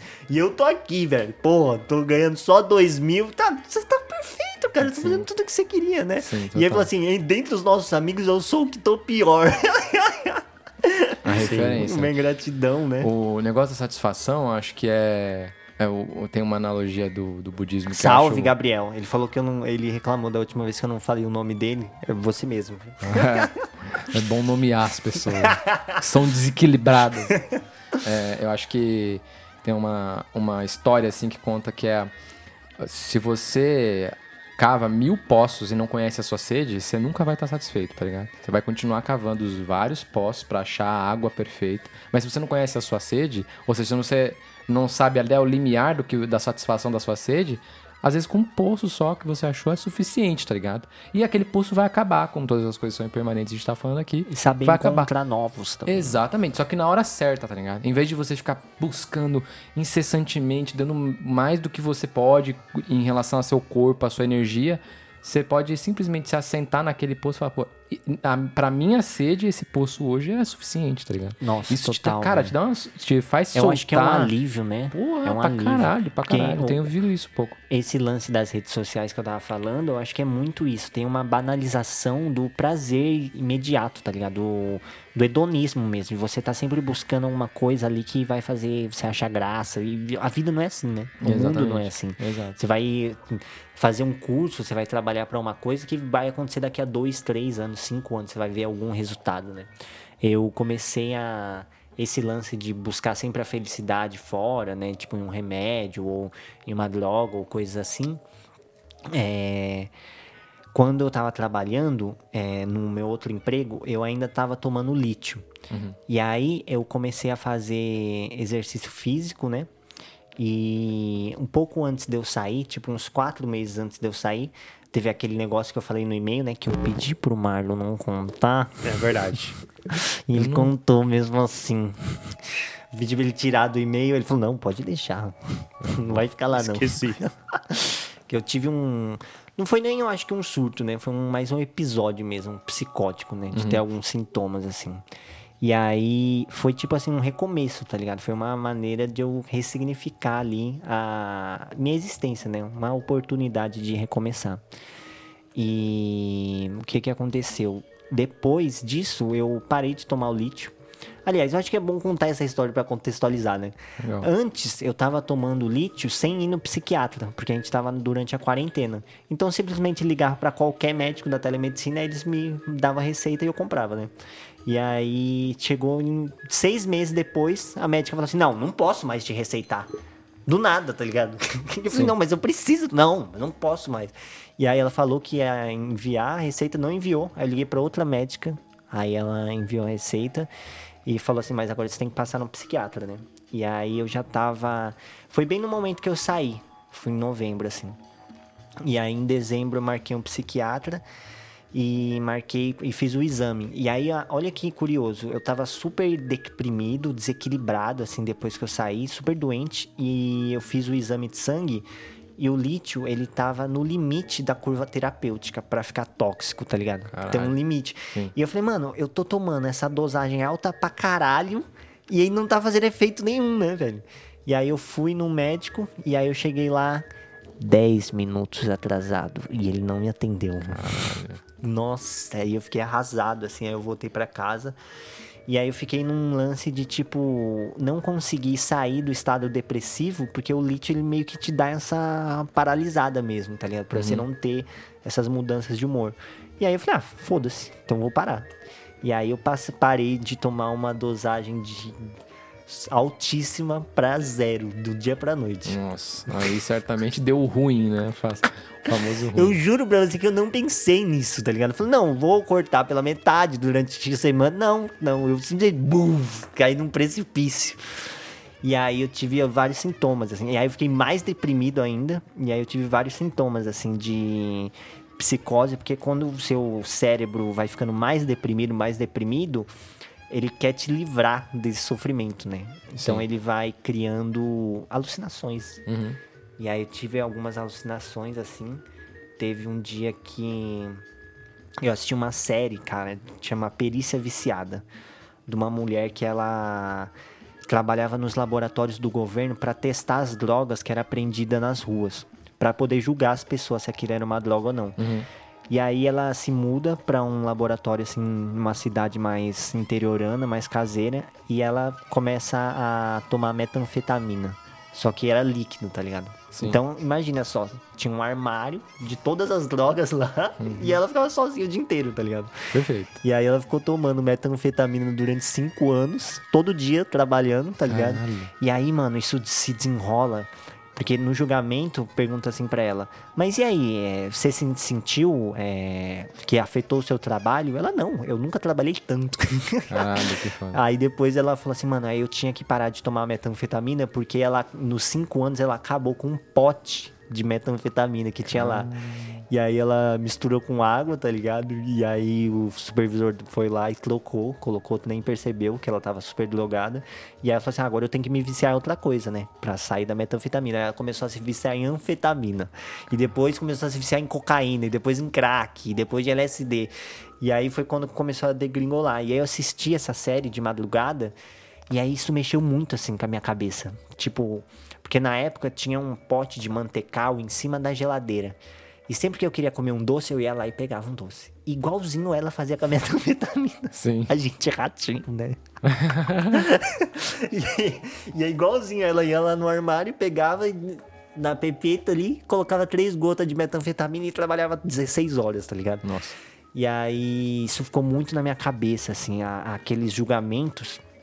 E foi anulado, velho. Descobriram uma outra pessoa que tinha esse problema também, só que não com droga de falsificar os documentos. E anularam, assim, 36 mil julgamentos, mano. De Caralho. que ela fez sob efeito de droga, tá ligado? E aí isso ficou muito na minha cabeça, mexeu muito comigo. E aí eu fui dormir nessa noite, tipo assim, do dia 19 pro dia 20, e eu não consegui dormir. Aí eu fiquei ouvindo na minha mente as vozes dos promotores, dos advogados, porque tinha toda uma trama que o Estado tava tentando encobertar o que ela fez, tá ligado? Eu falo assim, não, ela vai pagar uma pena aqui de seis meses porque ela ficou só um ano viciada só. Sendo que ela trabalhou 15 na função. Caralho. E aí os promotores escondendo as provas, tá ligado? E os advogados das pessoas de defesa tentando provar. E aí aquilo mexeu muito comigo assim, e eu ficava ouvindo, sonhando com as vozes das pessoas, assim. A noite inteira, assim. Como se tivesse várias estações de rádio ligada na minha cabeça ao mesmo tempo. Nossa. E aí eu fui. Aí eu acordei pra trabalhar no sábado, passando muito mal, assim. E aí meio que eu melhorei, assim, aí eu terminei de trabalhar. E do- enquanto eu tava trabalhando, eu tava ouvindo a entrevista do Flow com aquele DJ, o Alok. Ouvindo a entrevista e pensando sobre aquilo, não sei o que. Aí eu mal tinha dormido à noite, né? Aí eu ajudei a minha mãe na cozinha ali a fazer um pão. Mano, aí eu fui dormir, velho, e aconteceu a mesma coisa de novo. Tipo, eu tava ouvindo a voz do Alok, do Monark, do, a- várias estações de rádio diferentes, só que assim, brutalmente alto na minha cabeça. Caralho. E aí eu fui tomar banho, assim, passando muito mal e com um, e um sentimento de terror ao mesmo tempo, porque você sabe o que tá acontecendo, você não tá, tipo, fora da realidade, tá ligado? Você Tá acordado, né? é, você sabe o que tá acontecendo. Você não tá, tipo, num surto que você ficar fora de si. Você sabe tudo que tá acontecendo, né? E aí, com um sentimento de pavor, assim, ao mesmo tempo, né? Aí isso aconteceu. E aí isso passou, assim. Aí parecia que eu ia melhorar. Tipo, na virada do ano, assim, eu me senti bem, as coisas estavam melhorando. E aí, no começo do ano, eu tive uma briga, assim, com a minha mãe. Eu fiquei completamente instável e comecei a ter um sentimento que tinha alguém comigo. Tipo, me observando, assim. Aí eu falei isso pra minha terapeuta, aí ela falou, tipo assim, mas tipo um ladrão, tipo, alguém? Eu falei, não, tipo um demônio mesmo. Sim. Caralho. Como se fosse tipo, uma coisa sobrenatural, assim. Era o Shinigami. Seu Shinigami tá Como se próximo. for, é como se fosse, sabe, é, é, sabe quando você entra no carro e você tem a sensação que vai ter alguém atrás Sim. ali do carro que estava te esperando? É tipo isso, só que o tempo inteiro, assim. E aí eu ia tomar banho o tempo inteiro, eu ia dormir e parecia que tinha alguém ali Se no você quarto. fosse da Umbanda, a galera ia falar que você é médium. É, É, exato. quando as pessoas têm surtos assim, né? E aí meio que meio que passou assim. E eu- o que foi mais curioso foi o que aconteceu no mês de janeiro, porque eu fiquei com essa sensação no mês de janeiro e eu fiquei cada vez mais deprimido assim. Então eu ficava o dia inteiro chorando e deprimido e trabalhava em casa, né? Então não precisava fazer muito. E aí eu ficava tipo assim, eu ia pra sessão e ia falar, não, nossa, agora tá melhorando, né, velho? Aí eu ia conversar com a minha terapeuta e aí a gente entrou nos conflitos, assim, muito fortes. E aí eu piorava mais. Aí chegava outra semana eu falava, não, caralho, agora tô conseguindo respirar, né? Mano, aí eu piorava mais de novo. Então quando eu pensava que não, agora não tem como piorar, nossa, eu ficava mais destruído ainda, velho. Caralho. Aí depois que passou isso, eu passei de. Eu parei de tomar o lítio e fui demitido. Então eu já tava fazendo exercício físico, já tinha encontrado esse lance da corrida. E, cara, eu encontrei um estado mental assim que eu nunca tinha visitado antes.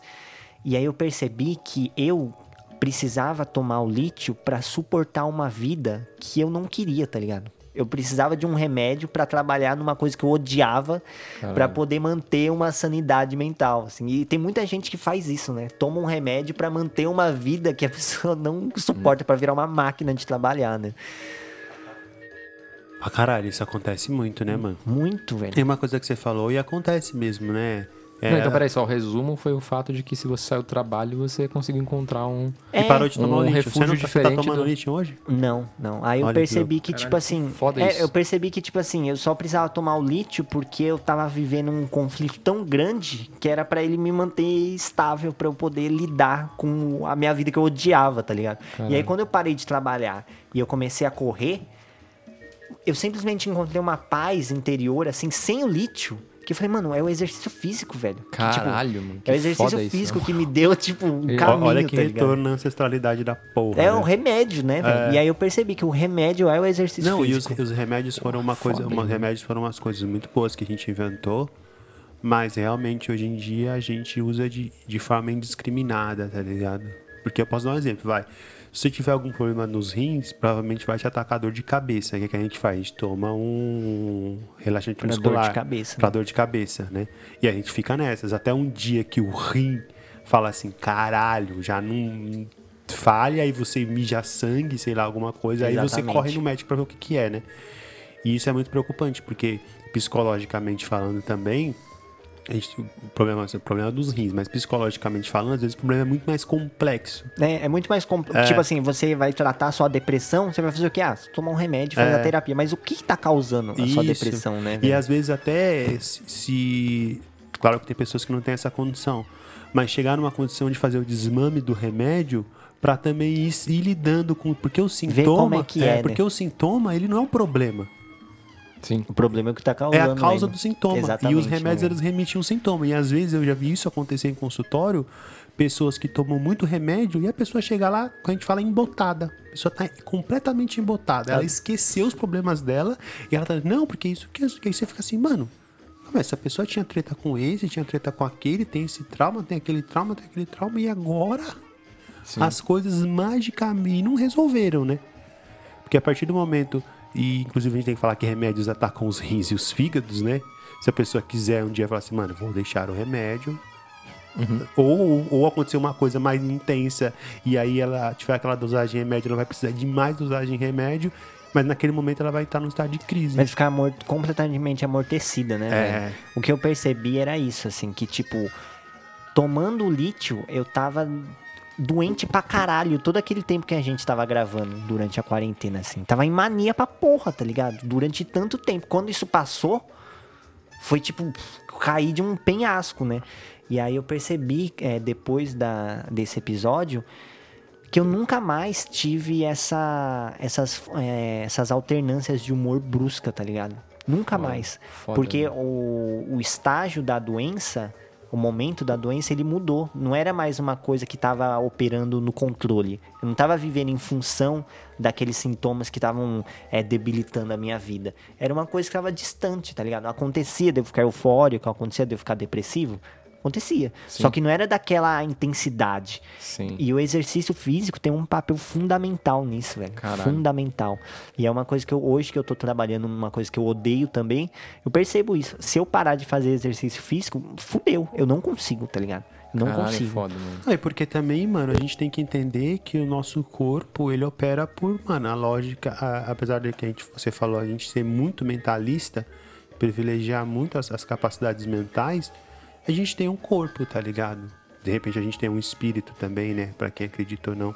E se a gente não dá conta dessas instâncias e não olha pra todas as instâncias para que elas estejam em equilíbrio, não adianta nada. Exatamente. Não adianta nada. Mano, eu, qualquer pessoa que chega pra se tratar comigo, eu vou perguntar: Tá fazendo exercício ou não? não, como que tá? Primeiro, como que tá seu sono, que é essencial. Se você não dormir bem, não adianta terapia, não adianta exercício físico, não adianta porra nenhuma. Tem que dormir. Você tem que dormir bem, sonhar, tá ligado? Porque sonhar é importante, sonhar faz conexões neurais. Tem até um livro que eu tô lendo que chama O Oráculo da Noite, tá ligado?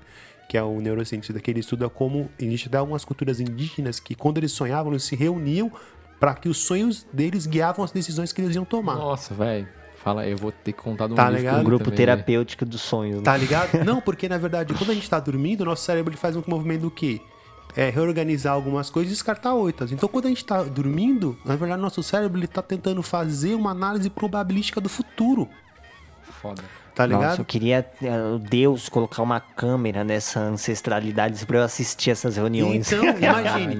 E, e- e o que é louco? Então, quando alguém chega pra mim e fala, você tá dormindo bem? Não. Então, se primeiro a gente vai fazer um esforço, claro que contando a história, mas primeiro você vai fazer um esforço pra você dormir bem, deixar celular uma hora antes, que é uma merda, na luz Sim. luz azul, uma hora antes, dormir bem, aí você vai dormir, aí se você puder, você vai fazer um exercício físico.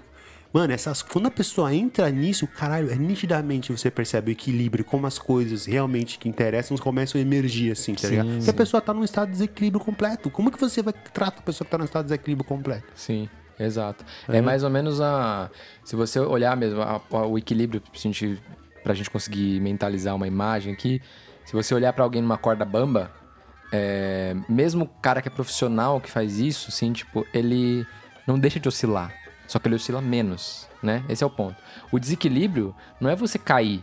É você, é o momento em que você tá ou muito pra um lado ou muito pro outro, que é aquela coisa que você fica, aquela pessoa que fica assim, né? Pra um lado e pro outro. O equilíbrio quando você busca, não é que você vai deixar, você nunca consegue ficar em cima da corda bamba, parado, estático, né? Reto, né? Reto, né? Você consegue ficar menos é, movido pelas nuances dos extremos. assim. Exatamente, velho. Esse bagulho do sonho, eu li um livro Não, do... só, só para complementar isso antes, que é entendendo isso que você consegue compreender que a distração, ela faz parte da concentração também. O equilíbrio faz parte do desequilíbrio, tá ligado? Foda. O bem faz parte do mal. É, você poder, você tentar meditar e ter uma mosquinha aqui também, vai fazer parte. Você tem que lidar com a, a sua mente querendo ir para outros lugares, tá ligado? Você tentar estudar e tá pensando em outra coisa, Perfeito. É, é- faz parte do processo, não é uma coisa contínua, né? Sim, não dá pra você isolar todos os estímulos e pensar que você vai conseguir ficar reto, né? É. Como na corda bamba. Que a organização faz parte da desorganização. Sim. Esse bagulho do, do, do- do- da tribo que se reunia dos sonhos, tem um livro da Úrsula K. Le Guin, não poderia de- de- de deixar de citar ela aqui nesse podcast, né? Chama O Nome do Mundo é Floresta. Esse, esse é um, cara, um livro curto de cento e poucas páginas, recomendo fortemente que vocês leiam, Muito assim. grande pra mim. É. Eu só leio quadrinho. Ima- imagens, né? E é um. Uma população humana vai para um planeta que existem seres pequenos, verdes, peludos, e que eles têm uma organização social política baseada nos sonhos deles. Então eles não distorcem a, a, a ideia de o sonho ser alguma coisa é, imaginada ou não real. Eles consideram o sonho parte da vida. Então aqueles que têm sonho, não é que eles têm uma. é, não é que eles estão num estado como a gente, né? Em, em repouso e Fora eles estão realidade, ativos né? no sonho. Eles praticam o sonho. E aí, quando eles acordam, eles levam em, considera- em consideração o que aconteceu no sonho. Tipo assim, o sonho é que alguém morreu. Essa pessoa morreu mesmo. Então, eles já fazem o luto antecipado da pessoa porque morreu no sonho. Então, é um bagulho que ah, o- o- os, os humanos que vão pra lá não conseguem criar Como vínculos. se fosse uma extensão da E, realidade. mano, né? e, e uma, e uma noção de saúde mesmo é quando você sonha. Tá Sim. ligado? E quando você consegue lembrar os seus sonhos. Isso é uma noção de saúde. Eu- Nossa, é eu muito considero. difícil pra mim lembrar os Mas- sonhos, velho. Posso te dar uma técnicazinha? Nossa. Deixa, deixa, Eu- um, deixa um caderninho do lado da cama. Ultimamente eu tenho lembrado assim na hora de acordar, assim. Então, deixa um caderninho do lado da cama. Quando você acordar, você anota o que você lembra. Aham. Porque quando a gente tá dormindo, a noradrenalina diminui no corpo. E ela só se ativa quando a gente acorda. E a noradrenalina que, é responsável pelas lembranças, tá ligado? Então, se você acorda, pega o celular, a noradrenalina vai esquecer completamente o seu sonho e ela vai se ativar num- nas memórias do celular. Então, se você pega, acorda e você começa a anotar, a noradrenalina ela vai ativar e você vai estar anotando o sonho. Então, ela vai ativar em cima das lembranças que você tá tendo do sonho, tá ligado? sim. Caralho. Então, provavelmente, a chance de você começar a recapitular. Eu fiz isso e, mano, caralho. Às vezes acontece assim, eu anotar e andar com o caderninho no bolso. Eu tô caminhando, aí de repente veio um sonho assim. Aí ó, você vai desenvolvendo, né? imenso. Na minha cabeça eu fiquei. "Eita Da hora. porra." É da hora que você vai desenvolvendo, né? Mano, e sonho, pra a gente se entender, porque o sonho, as coisas acontecem meio simbólicas, né? Sim. Mas, mano, se você consegue entender o simbolismo do seu sonho, você se entende Caralho, isso é muito foda. completamente. É isso é isso. muito foda. Completamente. Não, e o bagulho do sonho, de novo. Ultimamente voltando eu tive um sonho louco aí. hein? Qua- Vou vamos- contar aí. vamos contar aí. Analisar. Pode falar. É, o bagulho do sonho também é voltando um pouco que a gente tava falando, né? A gente tem como interpretar o sonho só como uma invenção, uma, uma realidade falsa ou uma realidade, tipo, imaginada que não, não influencia na minha vida é, enquanto eu tô acordado, né? Mas eu tenho a, poss- a possibilidade de interpretar o sonho como parte da vida e à medida em que eu interpreto alguma coisa do sonho que muda o modo como eu enxergo alguma situação, cara, é um sonho, ele basicamente aconteceu o que aconteceu nessa, nesse planeta desses seres pequenos, verdes e peludos lá. É, que é basicamente eu olhei pro meu sonho e isso, isso fez alguma coisa na minha vida em vigília mudar, tá ligado? Sim. A minha percepção sobre alguma coisa mudar, tá ligado? Eu tenho isso muito, por exemplo, faz algum tempo que eu já não sonho com meu pai. Meu pai morreu aí em 2020 e durante muito tempo eu sonhava com ele direto, assim. E aí, e o que era mais interessante, é que quando eu contava que eu sonhei para as pessoas que eu sonhei com meu pai, ela falava, ai, caramba, né? Tipo, que- Reza pra ele. Reza pra ele, ele tá aqui ainda, né? Essas coisas. E, cara, eu tava mó feliz de sonhar. Tinha uma com ele, oportunidade de reencontrar Porra, ele, Era né? muito foda isso, assim. E eu ficava pensando antes de me falar, pô, hoje vai ser legal sonhar com ele e tal. E de vez em quando ele, e ele visitava de um jeito meio estranho, assim, no sonho, assim. Ele vinha um, uma- um sonho que foi muito marcante, assim, pra mim. Logo que ele morreu em seguida, assim, uns meses depois. Eu, no sonho, tava uma bagunça assim na casa, né? A vizinha tava fazendo uma festa e tal. Eu bravo, porque, tipo, caralho, que porra. Chamar a polícia. Chamar a polícia, né? Uma coisa que eu jamais faria na minha vida. Ai, que Realmente, reaça. é. Realmente eu jamais faria isso, ne- nem resolveria problema nenhum, mas. Você resolve na bala mesmo. é, você não chama chamei a polícia, a polícia chegou. Aí quando a polícia chegou, ela tocou na porta, ela falou: Ó, trouxe uma coisa pra você. Aí trazia uma caixa, assim, uma caixa de, de plástico, tirava da, da viatura. Dentro dessa caixa de plástico tinha uma, um vidro, um vidro, vi- um vidro só vazio, assim, né? E aí, no sonho eu lembro de, puta, puta, acho que vai acontecer alguma coisa, assim, sabe? E aí eu abria o vidro e aí vinha cheiro de solda. Meu pai cheirava solda, ele trabalhava com solda, ele tinha cheiro de solda, assim. E aí eu acordava ele, tipo. E nesse, nesse dia eu lembro de abrir, sentir o cheiro de solda, ter certeza que era meu pai, e acordar e falar: caralho, mano, olha só, por onde veio a memória do meu pai, através do cheiro que Nossa, eu tinha. Mano, que bagulho da hora. muito foda. E aí, sentir a presença dele numa coisa que eu já não sentia há muito tempo. E meu você pai... nem viu ele, né? Não vi, era só uma, uma Da hora. lembrança emocional, afetiva, assim, Da através da demais. sensação.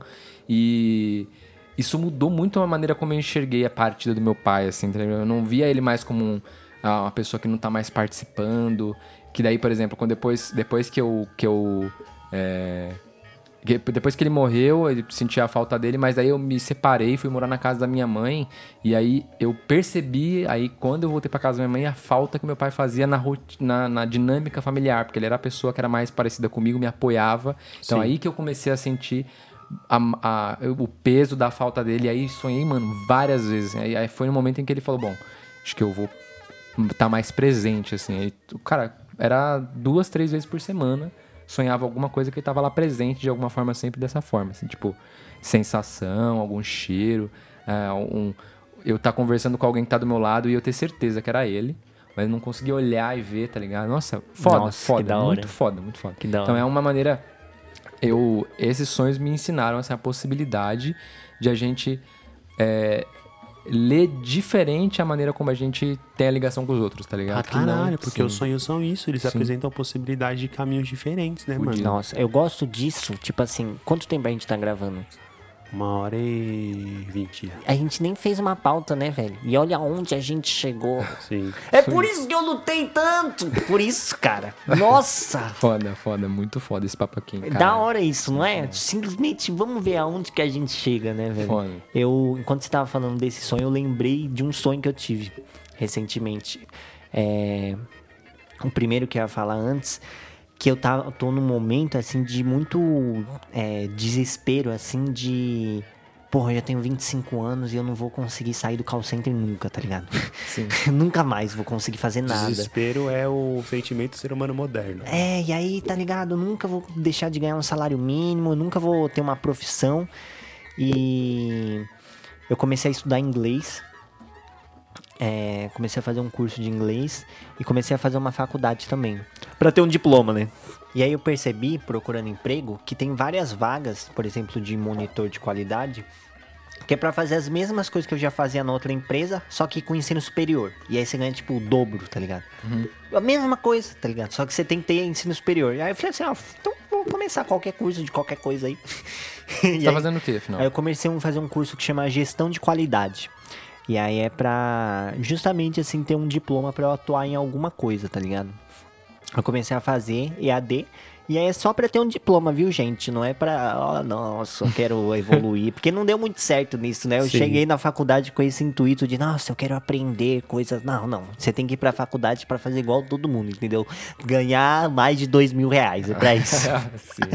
E aí eu tido, eu tava tendo essas reflexões, né? E tava com um sentimento de perigo eminente, tá ligado? Que tipo assim, a minha mãe ia morrer daqui a 10 anos e, mano, eu não ia ter condições de sustentar minha vida, tá ligado? E aí um belo dia é, eu sonhei com a minha vizinha. é, que é uma criança, e ela é irmã de um cara que é- tem a minha idade. E aí no sonho, ela era a minha irmã mais nova. E aí ela era, ela é uma menina que dá muito trabalho, assim. Tipo, ela é muito peralta, ela é muito. Ela é muito agitada, assim, uma criança. Não vou falar problemática, mas Sim. ela é uma É criança. uma criança. Uma criança típica, tá ligado? Com essas questões que os adultos têm dificuldade de lidar, né? Difícil. E aí no sonho a gente tava tipo junto assim, a gente tinha ido no mercado, tá ligado? E ela desapareceu. Ela sumiu, tá ligado? Sumiu Caralho. assim. E aí eu fiquei procurando ela um tempão assim durante o sonho. E aí eu fiquei procurando, procurando ela. E aí eu passei em um comércio e aí ela tinha se escondido em um comércio, assim, uma banca, porque ela ia fugir. Cara, já fiz várias análises. e aí ela ia fugir. E aí quando eu encontrei ela, eu falei, caralho, aí me deu um alívio. Caralho, velho, eu pensei que eu não ia ver você nunca mais. Onde você tava com a cabeça? Não faz mais isso. Dei um abraço nela, pelo amor de Deus. E aí a gente voltou pra casa, assim. E aí depois eu levei esse sonho pra terapia. Mano, mas assim, esse o sentimento que eu tive no sonho, mas tá estritamente conectado com esse sentimento de perigo iminente. Sim, De desespero, de Perder a sua criança anterior. é, tá ligado? Eu não vou conseguir fazer alguma coisa que eu gosto, não vou conseguir ganhar dinheiro pra fazer mais coisas, ter mais liberdade, né? Isso foi foda. E aí, essa semana, eu tive um sonho também que eu acabei de lembrar, que eu tinha até esquecido. Que, olha que engraçado, velho. Eu tava na casa da minha avó paterna, que já morreu faz três anos. E eu tava atendendo atendendo o telefone de clientes, assim. E aí eu tava tentando atender e as pessoas estavam me atrapalhando de propósito. Então eu tava tentando trabalhar e as pessoas que estavam ali em volta, que eram amigos da família e a família me atrapalhando. E aí chegou um momento assim que eu agredi uma velha, assim, eu apertei ela falei, você não vai deixar eu trabalhar? Você não vai sair daqui! Se eu apertar ela. E aí eu, um tio meu, assim, aí eu fiquei peitando ele, a gente saiu no soco até. E aí eu tentando trabalhar e não conseguia. Eu falei, eu vou ter que derrubar a ligação, velho. Eu vou ter que derrubar essa ligação. E aí eu parei de atender e depois de ter aquela discussão toda, aí eu fui pro banheiro refletir sobre o meu sonho. Só que eu ainda tava sonhando, tá ligado? Então eu tava dentro do sonho, pensando sobre o meu sonho, velho. Caralho, vocês já, vocês já tiveram essa, essa meta física do sonho? De, tipo, pensar sobre sonhos ou acordar de um sonho e tá sonhando, coisa Ah, assim? eu, não lembro de nenhum agora, mas já tive essa sensação, sim, de Cara, estar tive- sonhando e ter eu tive um certeza que sonho tá que sonhando. eu, que eu lembro agora, que eu acho que é emblemático, que foi quando eu casei, a gente. As coisas não acontecem, né, né? Que Quando a gente tem um filho, não é magicamente que a gente se descobre pai. Quando você casa, não é magicamente que você des- descobre um marido também, né? Pode crer. E aí você fica meio naquelas, né, mano? E aí eu chegava como se- eu chegava e agia como se eu fosse solteiro. Então eu chegava calado, muito puto, e aí fazendo as coisas. Estressado, né? Estressado e tal. E aí tinha uma tia minha, que ela faleceu por Covid, aliás, que a gente brincava, ela tinha problemas psiquiátricos, a gente sempre descia lá pra conversar com ela. Ela morreu? Morreu. Caralho. Então, aí a gente, você conheceu ela, né? Não, só de história. Só. Sim, sim. Nunca, eu acho que eu nem via. Sim. E mandar um salve, salve tia Mariana. E aí, e aí ela, a gente brincava, Hoje ah, você mora vai no ser. céu. Porque ela era meio excluída da família por ela ter um jeito, tá ligado? Uhum. Diferente e tal. E a gente falava assim, não, você vai ser nossa madrinha de casamento e tal. E ela morreu uns meses antes, né? E aí nesse sonho eu trombava ela. E aí ela me abraçava e falava assim, meu filho, você casou, mano. Aí aquele dia eu acordei e me senti como uma pessoa casada e percebi que tinha que morrer a pessoa, tá? Que ela tinha morrido. Tinha que morrer o, aquela pessoa solteira pra renascer uma pessoa casada. Caralho. Caralho, isso é o caminho dos Ela sonhos, morreu tá dentro de você também, né? Sim, sim. Caralho, que da hora. Teve um- uma vez, velho, que eu sonhei, eu tava sem correr e eu tava muito na pira de voltar a correr, né? É, e aí eu sonhei que eu tava saindo do terminal de ônibus na cidade de Tiradentes e tava e comecei a correr. E aí eu comecei a correr, eu falei, caramba, até que tô conseguindo correr, não tô sentindo dor nem nada. E era um sonho que tava, eu não sei se vocês já tiveram essa, essa sensação, mas tem sonhos que são muito vívidos, né? Tem muitos detalhes. Sinestésicos, né? É, meio? tem cheiros, tem. Sim. Você consegue lembrar de tudo. E já tem outros sonhos que é completamente o oposto. O sonho é muito escuro, é muito denso.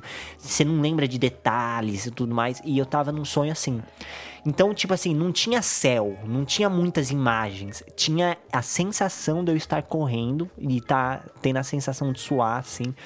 E, é, e tá fazendo aquelas reflexões quando você tá fazendo exercício físico.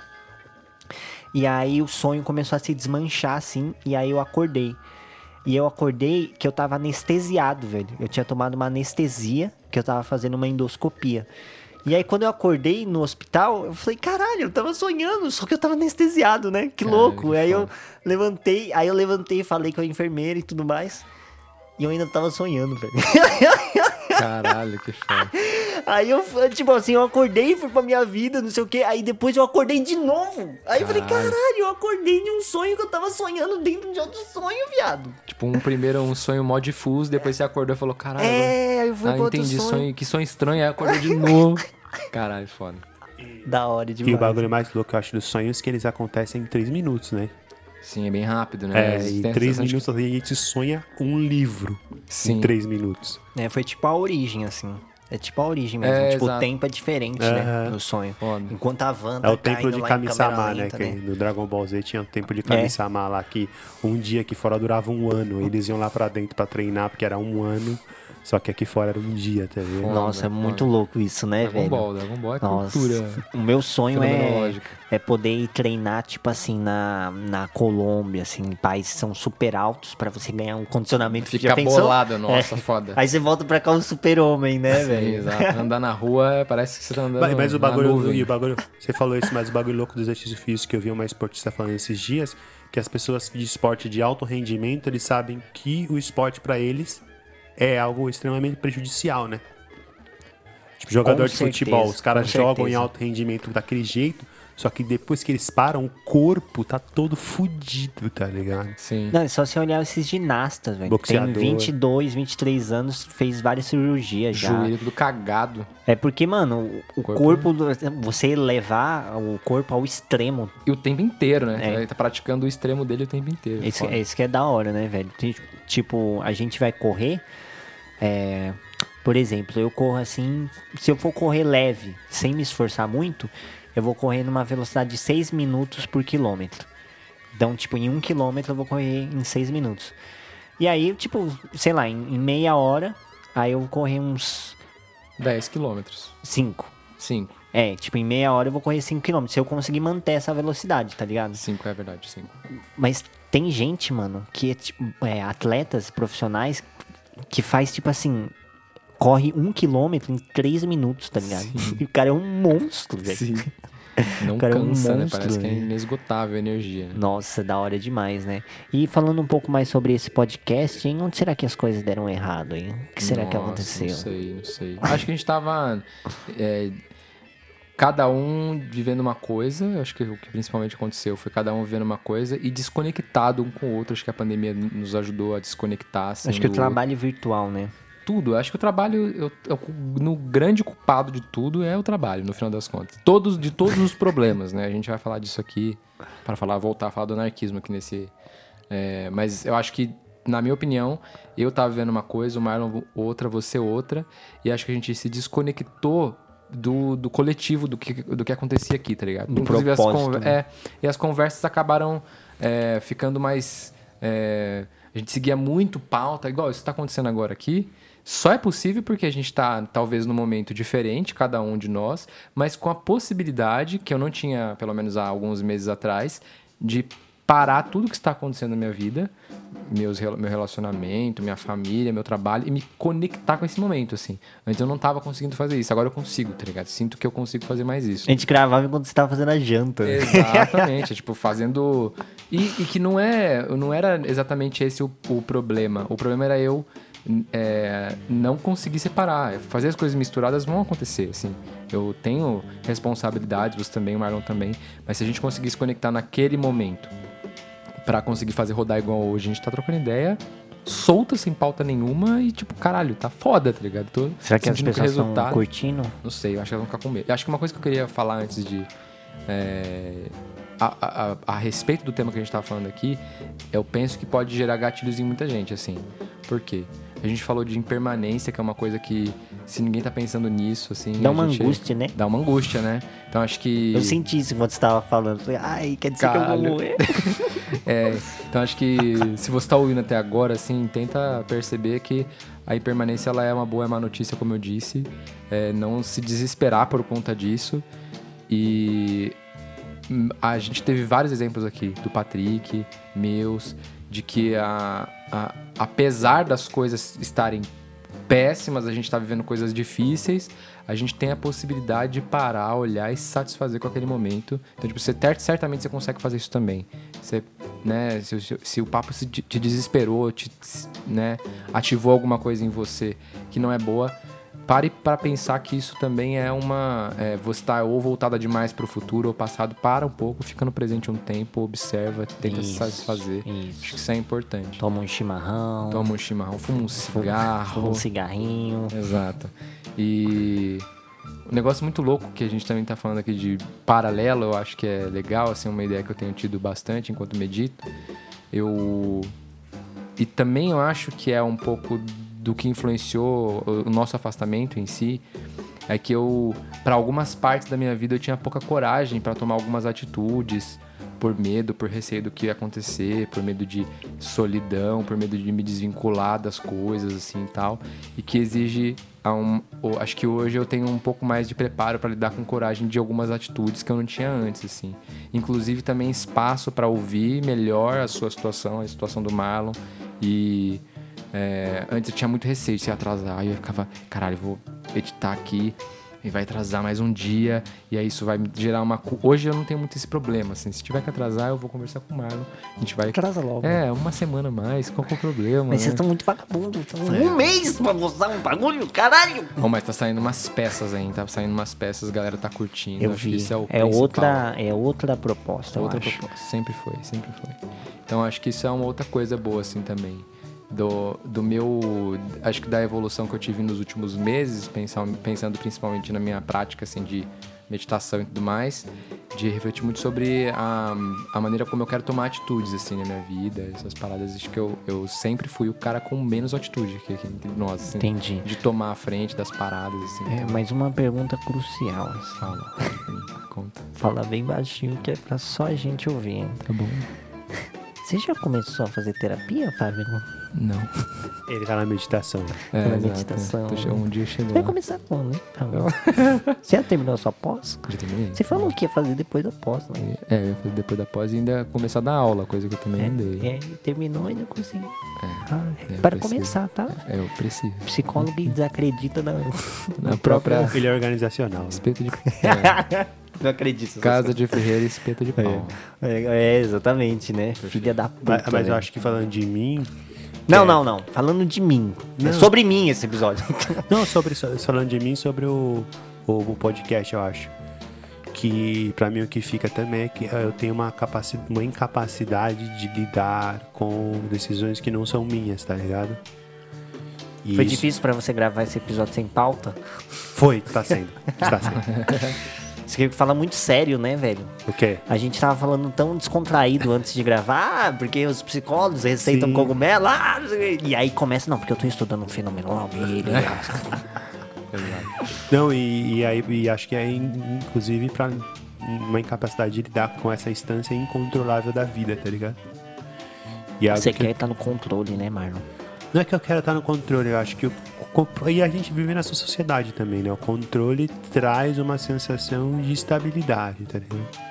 E quando você se vê sobre o incontrole, tipo, de du- você e mais duas pessoas que pensam completamente diferente, que querem fazer coisas completamente diferentes, pra mim é sair de uma zona de acomodação, que eu não falo de conforto, de acomodação muito grande.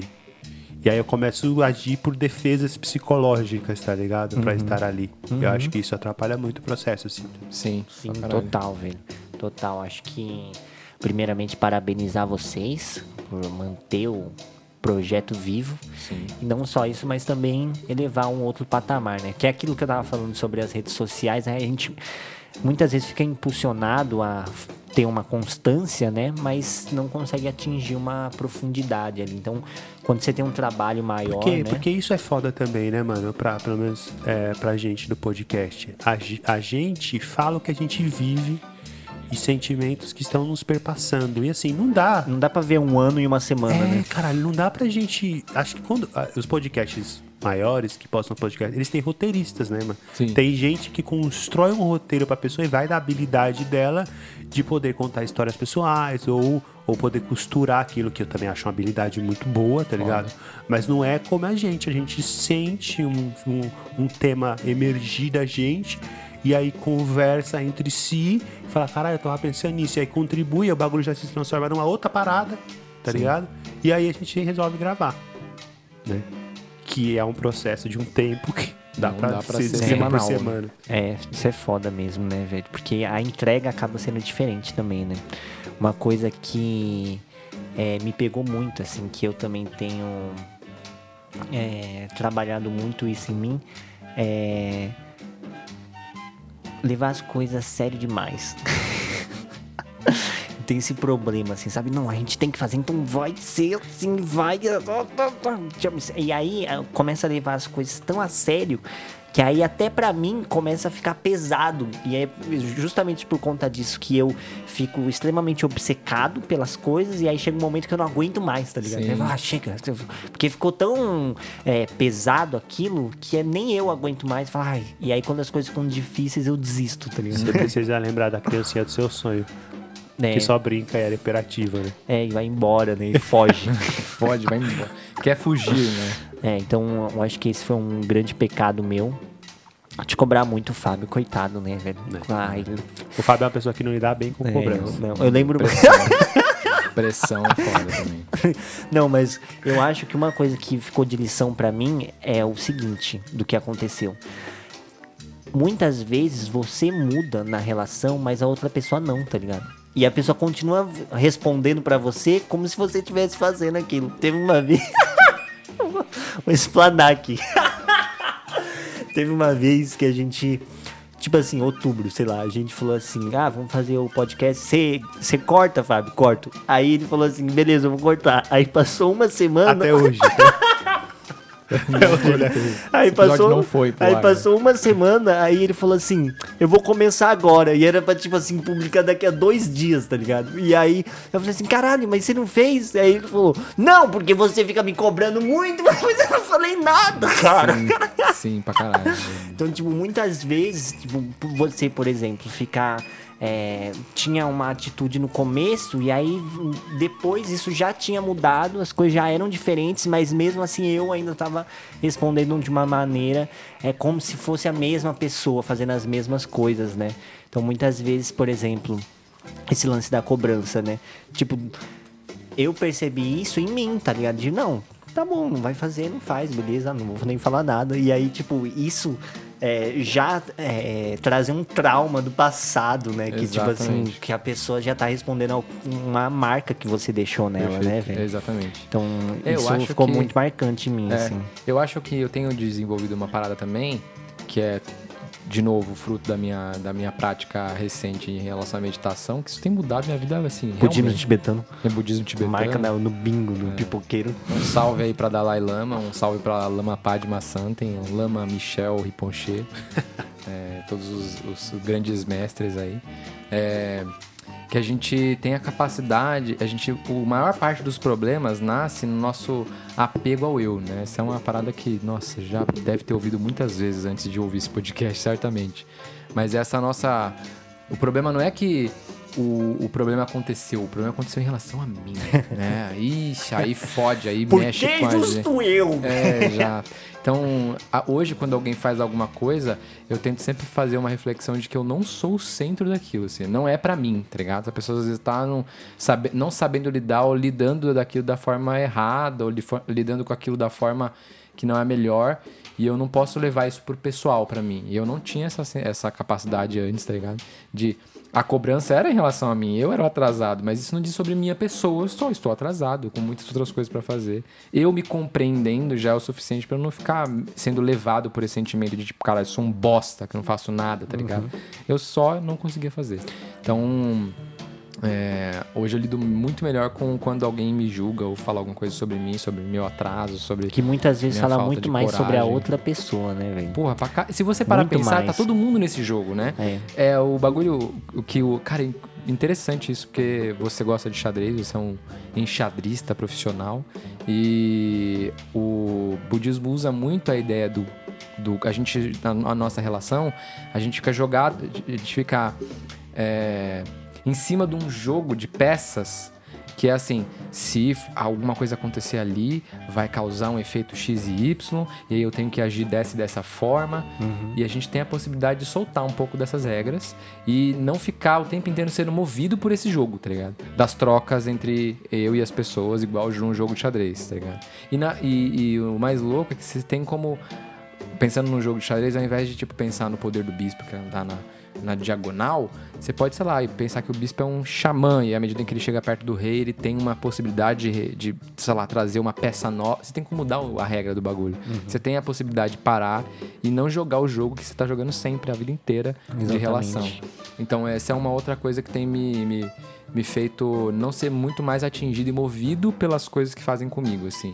Por exemplo, na minha própria relação mesmo, é eu já já me senti muito mais assim, cara, obedecendo absolutamente aquele sentimento e sendo movido totalmente por ele.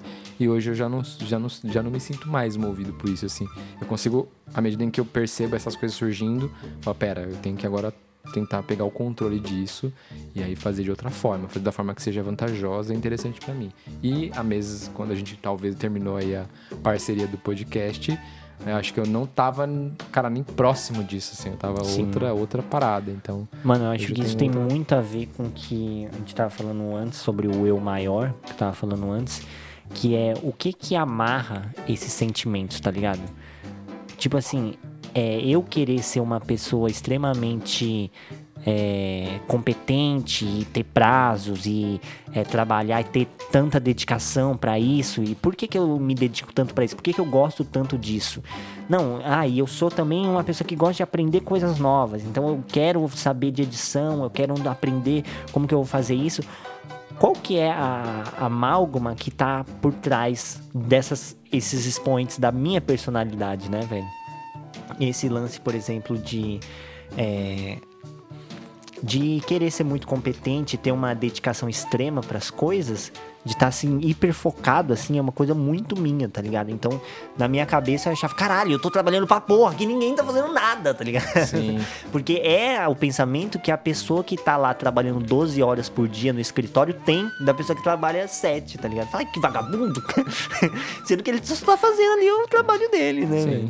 Isso que é engraçado, eu acho que quando você fala nisso sobre estar tá entregue aos sentimentos, é você se deixar é, carregar por esse rio, sem é, necessariamente interpretar o que que antecede Perfeito. esse sentimento, né? O que que, é, por exemplo, a, a, gente que gosta de gravar, que tem essa veia artística, ou que gosta de escrever, ou que gosta de fotografar, poetas o que que antecede isso? Por que que a gente tem isso, né? Eu acho que, é aí que tá a resposta do eu maior, né? Sim. Tem uma parte da nossa consciência que a gente não tem acesso. Por exemplo, esse programa só tá acontecendo porque a gente tá conseguindo despejar esses pensamentos aqui. Sim. Mas da onde que exatamente ele veio?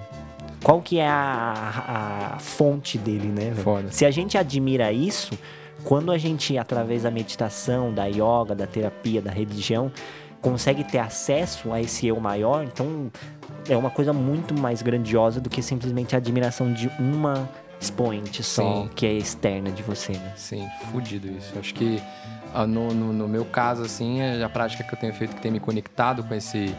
É, com essa coisa que vai além de mim, que tá antes de mim, assim, né? É, que é o início, o fim que a gente não consegue enxergar, né? Ou onde, de onde a gente veio para onde a gente vai é. Cara, é, é até dispensável dizer que é você olhar para o outro, né? Tipo, tem uma, uma, da, uma das, dos exercícios de meditação que é o que eu mais gosto de fazer, que é o mais difícil, mas que eu gosto muito, que é você pegar o, o rosário de, de, de meditação, que tem 108 contos, aí você só pensa primeiro em você, e aí você pensa, eu quero me livrar do sofrimento de suas causas, que era, né, espero conseguir a felicidade e encontrar a felicidade de suas causas. E aí na próxima continha, você pensa em alguém e faz a mesma coisa. Primeiro alguém que você gosta, depois alguém, um grupo de pessoas que você gosta, tem contato, que você tem afeto, depois um cara que você encontra, que você encontrou, que você lembra que você encontrou na rua, que você não faz a menor ideia de quem seja, e você deseja a mesma coisa para ele, tá ligado? Então, tipo, isso faz a gente se conectar com uma, com uma, com uma possibilidade que, cara, eu sou só um no meio desses 108, assim, tá ligado? Porque eu, eu posso desejar pra mim as mesmas coisas e as pessoas também podem fazer isso, tá ligado? Desejar pra elas o que elas desejam pra mim. Desejar assim. amor a um estranho na rua. Exato. E é um exercício forte. E é pior, assim, pior aquela pessoa que você tem algum problema, alguma animosidade, né? Assim, no trabalho, alguém que não, você não gosta muito, que, sei lá, é preconceituoso, porque fez alguma merda pra você. Você também pode fazer a mesma coisa. Você pode desejar que essa pessoa saiba lidar com essas questões de maneira mais adequada e se livre do sofrimento, que muitas vezes leva ela a agir da, da forma errada. E é o que tem me conectado, assim, um pouco com essa. Com, essa, com esse todo, né? tira, tira você um pouco dos seus problemas, inclusive. Você, tipo, começa a perceber que seu problema é igual ao do outro, assim. Não tem nenhuma diferença, assim. É só um... Só a, a cascata de acontecimentos que aconteceram com ela que é totalmente diferente com você, mas a raiz é a mesma. Eu vou tentar me livrar do sofrimento e tentar alcançar felicidade e satisfação no meu dia a dia. né? E mesmo ela partindo de um ponto completamente diferente do seu, a sua história tá convergindo com a dela, né? tem que conviver, né? Eu vou precisar lidar, eu vou precisar estar em encontro com essa pessoa e não, não de maneira né, nem novidade notar que as minhas relações com essas pessoas mudam, porque em algum momento do meu dia na meditação que eu faço, eu lembrei dela, tá ligado? E inclusive às vezes eu falo pra pessoa, pô, eu lembrei de você na meditação e pedi pra você se livrar do sofrimento de suas causas e alcançar a felicidade de suas É causas. tipo você falar assim, ó, orei por você. Orei né? por você, exatamente. Tipo isso, uma prece, né? É. E aí a pessoa, tipo, não espera aquilo e ela, às vezes, até alguma ação que ela tinha pra fazer com você Fica que não desarmada era... total, é, né, pô, não tem mais sentido, né? Cara, é foda isso, mano. Eu acho isso muito louco, você pensar como que até as pessoas que você odeia são as pessoas que fazem parte de você também, né, velho? Sim, pra caralho. Tipo, a pessoa que. É aque- aquela discussão no trabalho, ou é aquela coisa, aquele parente que você discorda e quer matar, é aquilo que tá dentro de você também e que constrói você, né? Sim, fudido. Enfim. Sobre o sonho que eu tava falando da. Que as pessoas não estavam deixando eu atender, mano, tá extremamente ligado ao meu trabalho, velho. Tipo, aquelas planilhas que eu fiz, tá ligado? É, eu mostrei pra minha supervisora ontem. E aí? Afinal? Porra nenhuma, né? É, vou imprimir. Para mais informações, ouço meu podcast. Exato, consciência gravada, procurem aí, vocês não vão se arrepender. Ai, ai. É...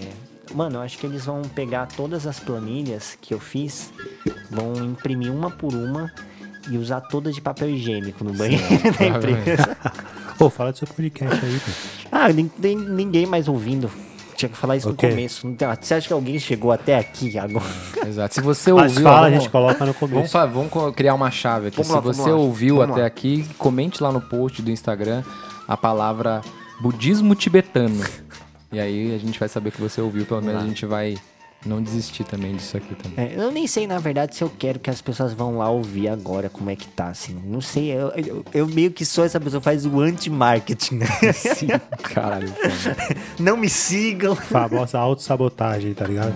Exatamente, né? Mas eu comecei um podcast que para deixar registrado assim o meu fluxo mental assim dos meus pensamentos. E aí eu tenho, Se uma pessoa quiser saber como você pensa, né? é, se alguém quiser saber como eu penso, É como- muito louco, porque é legal você citar o pensamento de alguém, né? Porque você pensa assim, nossa, que loucura. Se eu tivesse na cabeça dele, eu já tinha enlouquecido há tempos. É. Inclusive, é esse uma das premissas, assim, do daquele negócio que eu tô criando, né? Porque é isso também, né? Você tem que fingir que existe um conceito pra ele de fato existir, né? Então, o conceito lá é que a pessoa vai poder conectar o fone P2 na minha têmpora e vai ouvir o que tá acontecendo na minha mente, né, velho? Então é isso, assim, quem quiser, é, o link vai estar em algum lugar. É, não sei, ó. É, não, na verdade, o. Vou colocar, vou colocar o link. É, o nome também é um bom nome, eu achei. É, modéstia à parte, chama Consciência Gravado. Então vai estar lá, assim. eu- a- a- no começo ainda você sabe como é que é, né? É meio ruim no começo, né? A qualidade, você meio que não se encontrou ainda. O ritmo, Onde- né? É, onde você quer estar e tudo mais. Mas eu gravei, por exemplo, um episódio ontem, contando o que aconteceu no meu trabalho, dessa história das planilhas. Nossa, ficou sensacional, velho. Sabe, aquela meia hora, pá, tacada, assim. Tem sido, sabe o que tem sido pra mim esse podcast? Um, um, um subterfúgio, assim, um Sim, alívio de falar é. assim, ai, caralho, eu posso contar tudo aqui da minha vida. Sim, é da hora.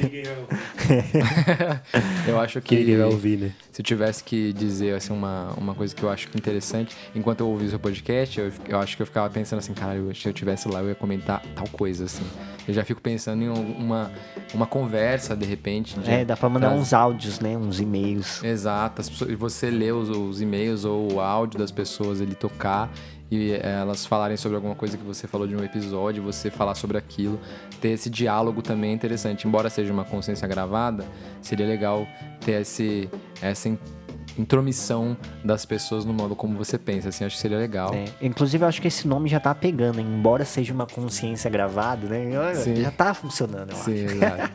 Mas enfim, é isso. Eu acho que pra você ser artista na internet, eu vi um cara falando disso que eu achei genial, assim, que é você tem que ter uma confiança megalomaníaca, tá ligado? tipo o Kanye West, que ele fez um documentário antes dele Mentir ser- pra si mesmo, né? É, tipo, não sei se tá ligado isso. O Kanye West, ele fez um documentário antes dele ser famoso, tá ligado? Porque ele sabia que ia chegar lá na frente e as pessoas iam querer saber a trajetória louca de vida dele, tá ligado? Então, você tem que ter uma confiança doentia que você vai conseguir, você vai chegar lá. E o Kanye West faz umas coisas são assim, né? Ele faz bagulho que você fica assim, o que, que esse mano tá fazendo? Aí de repente você fala, caralho, genial. Entendi agora, foda, foda. É, e é isso. Eu tenho gravado lá, sim, eu vou continuar gravando. E aí, algum dia, alguém vai voltar lá pra... Como é que era em 2022, né? Nossa, estamos em O que as pessoas 2030. pensavam? É, vamos... vamos Como ele era desequilibrado, né, no começo. É isso, é isso. Eles não tomavam drogas? Ai, ai, é isso então. Ouçam um podcast Consciência Gravada. Pode até ser um podcast irmão, né? Sim, do Pode pra pipoqueiro. caralho. Uma irmandade, né? Enfim. É isso, galera. Tem mais É alguma isso. coisa pra acrescentar, Marlon? Não, eu queria agradecer a sua vinda. Foda, Muito obrigado. coração. Eu que agradeço, cara. Eu não, adorei não, ter- eu que agradeço. Seria legal se repetisse, eu acho. Eu que agradeço, cara. Seria legal a gente repetir com uma pauta. É um agradecimento compulsório, né? Senão eu é só eu que agradeço. Brasileiro tem isso, né? Não, não, desculpa É A eu. solidariedade tóxica do Luciano Huck, né? Você não escapa da solidariedade. De repente ele tá dentro da sua casa construindo uma, um, um- o seu, um uma mesa de hot dog. você. É, eu ia falar isso, toma uma carrocinha. Pegando seu carro e cagando todo. Perfeito. Então, acho que é isso, né? Encerra aí, Patrick, você quer É o- isso, é isso. Galera, pra deixar registrado aqui a. É, como que projetos são difíceis, né? É difícil trabalhar com um ser humano, não é fácil. Principalmente se esse ser humano for certeza. é, né? Tem um podcast só pra lavar roupa suja. O, foi bom, né? O, você já ouviu o, o podcast chama Ben-Hur? Já, já, Já? assisti algumas, alguns episódios. Eu acho que se a gente tivesse sido mais como eles, assim, tipo, brigasse ao vivo, Pô, teria dado velho. muito mais certo. Tritaram feio, né? Ele saiu do Halloween. Mano, eu- eu Mano, conheço uma pessoa. Esse foi o primeiro que eu ouvi e eu fiquei assim, velho, eles estão atuando ou é de verdade? E era tipo de verdade, um, um cara fantasiado de bruxa e falando assim, ah, eu vou sair dessa merda, eu não aguento mais. bebê tava muito louco também. Mas enfim, eu conheço uma pessoa, Jéssica, que ela é prima da Fernanda, que ela trabalha na produção do Ben-Hur. Então, É? de repente, eu vou falar pra ela a gente gravar um dia com eles aí. no Nossa! futuro. Seria muito foda, Caralho, né? seria um incrível. sonho, né? A gente pode até levar um dos nossos microfones, porque eles estão difíceis lá, né? Ah, Chupa, Bento! Foda, foda. Enfim, eu acho que é isso, galera. Nesse clima de bem humor aqui, a gente encerra por hoje. E até uma próxima. Se quiser me ouvir mais, consciência gravada, Spotify nas melhores tocadores de podcasts. Falou, falou. Falou, família. Pronto. Agora vamos embora, acabou a amizade.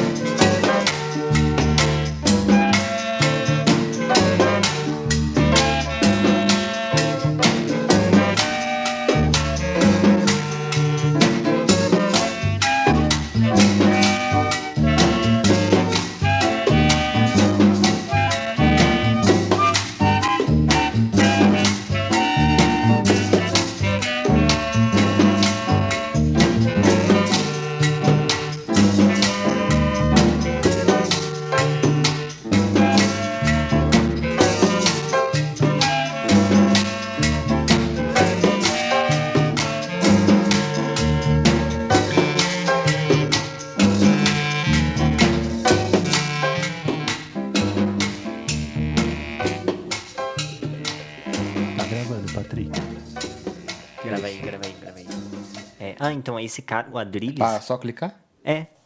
É. Esse cara, o Adriles, velho, ele pra mim é representação, assim, do. O quão mau caráter a pessoa pode se apegar a outras coisas, assim, tá ligado? Tipo, na entrevista do Rafinha, ele tava falando assim: Não, enquanto a gente tá preocupado com a economia, enquanto a gente tá preocupado não sei o que, eles estão preocupados em nomenclaturas, tá ligado? Ó, não pode falar isso, aquilo. Caralho, olha onde o cara se apega, né? Pode crer. Da hora. Coisas bem elementares. né? É, e é o mais louco é que a gente também começou isso, né? Mas enfim. Ai, ai, que saudade de falar um microfonezinho assim. hum, que gostosinho. Hum, fuma um vapezinho, fuma. Hum, você já viu Já isso? viu? Tá gravando, né? Pô, é muito bom, mano, esse maluco, velho. Hum, fuma um um beckzinho, um beckzinho. Toda vez que eu passo, alguém tá bebendo cerveja na rua. eu, Hum, fuma uma cervejinha, toma uma cervejinha, toma. Esse maluco é doente, mano. Tem que ser muito doido pra fazer isso, sério. Mano, é, e aí não é combinado, né? Não é, é foda. Mano, tem uma do cigarro, velho, que o cara tá falando, ele fala, hum, dá uma tragadinha, não, dá uma tragadinha pra mim. O que eu acho mais foda dele é que ele cheira o cu dos outros na rua, já viu esse? Pô, esse é muito bom Não. também. Ele pede pra pedir informação, ai. para pedir informação, a pessoa dá, e aí quando ele vai agradecer, ele, tipo, cheira a bunda da pessoa. Ele fala, não, é porque lá eu sou de Recife, as, as pessoas cheiram é a bunda assim, lá, lá é ela é assim. Aqui nem é assim, não. Tá no... E detalhe, no Rio de Janeiro ele faz isso. A chance Ai, de ele levar uma porrada é muito grande. Caralho, eu tenho que aquecer a minha voz antes de gritar. Eu tenho percebido isso, sabia? É, você faz 30 abdominais. É pra parar de gravar aqui, ó.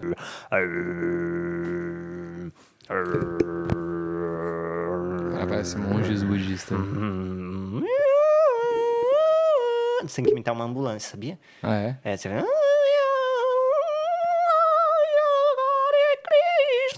Não, não pode fazer isso, não. É, isso aí dá problema. Isso dá, dá problema, né? Tá gravando já? Tá, isso aí também deve dar problema. Dá, dá problema, né?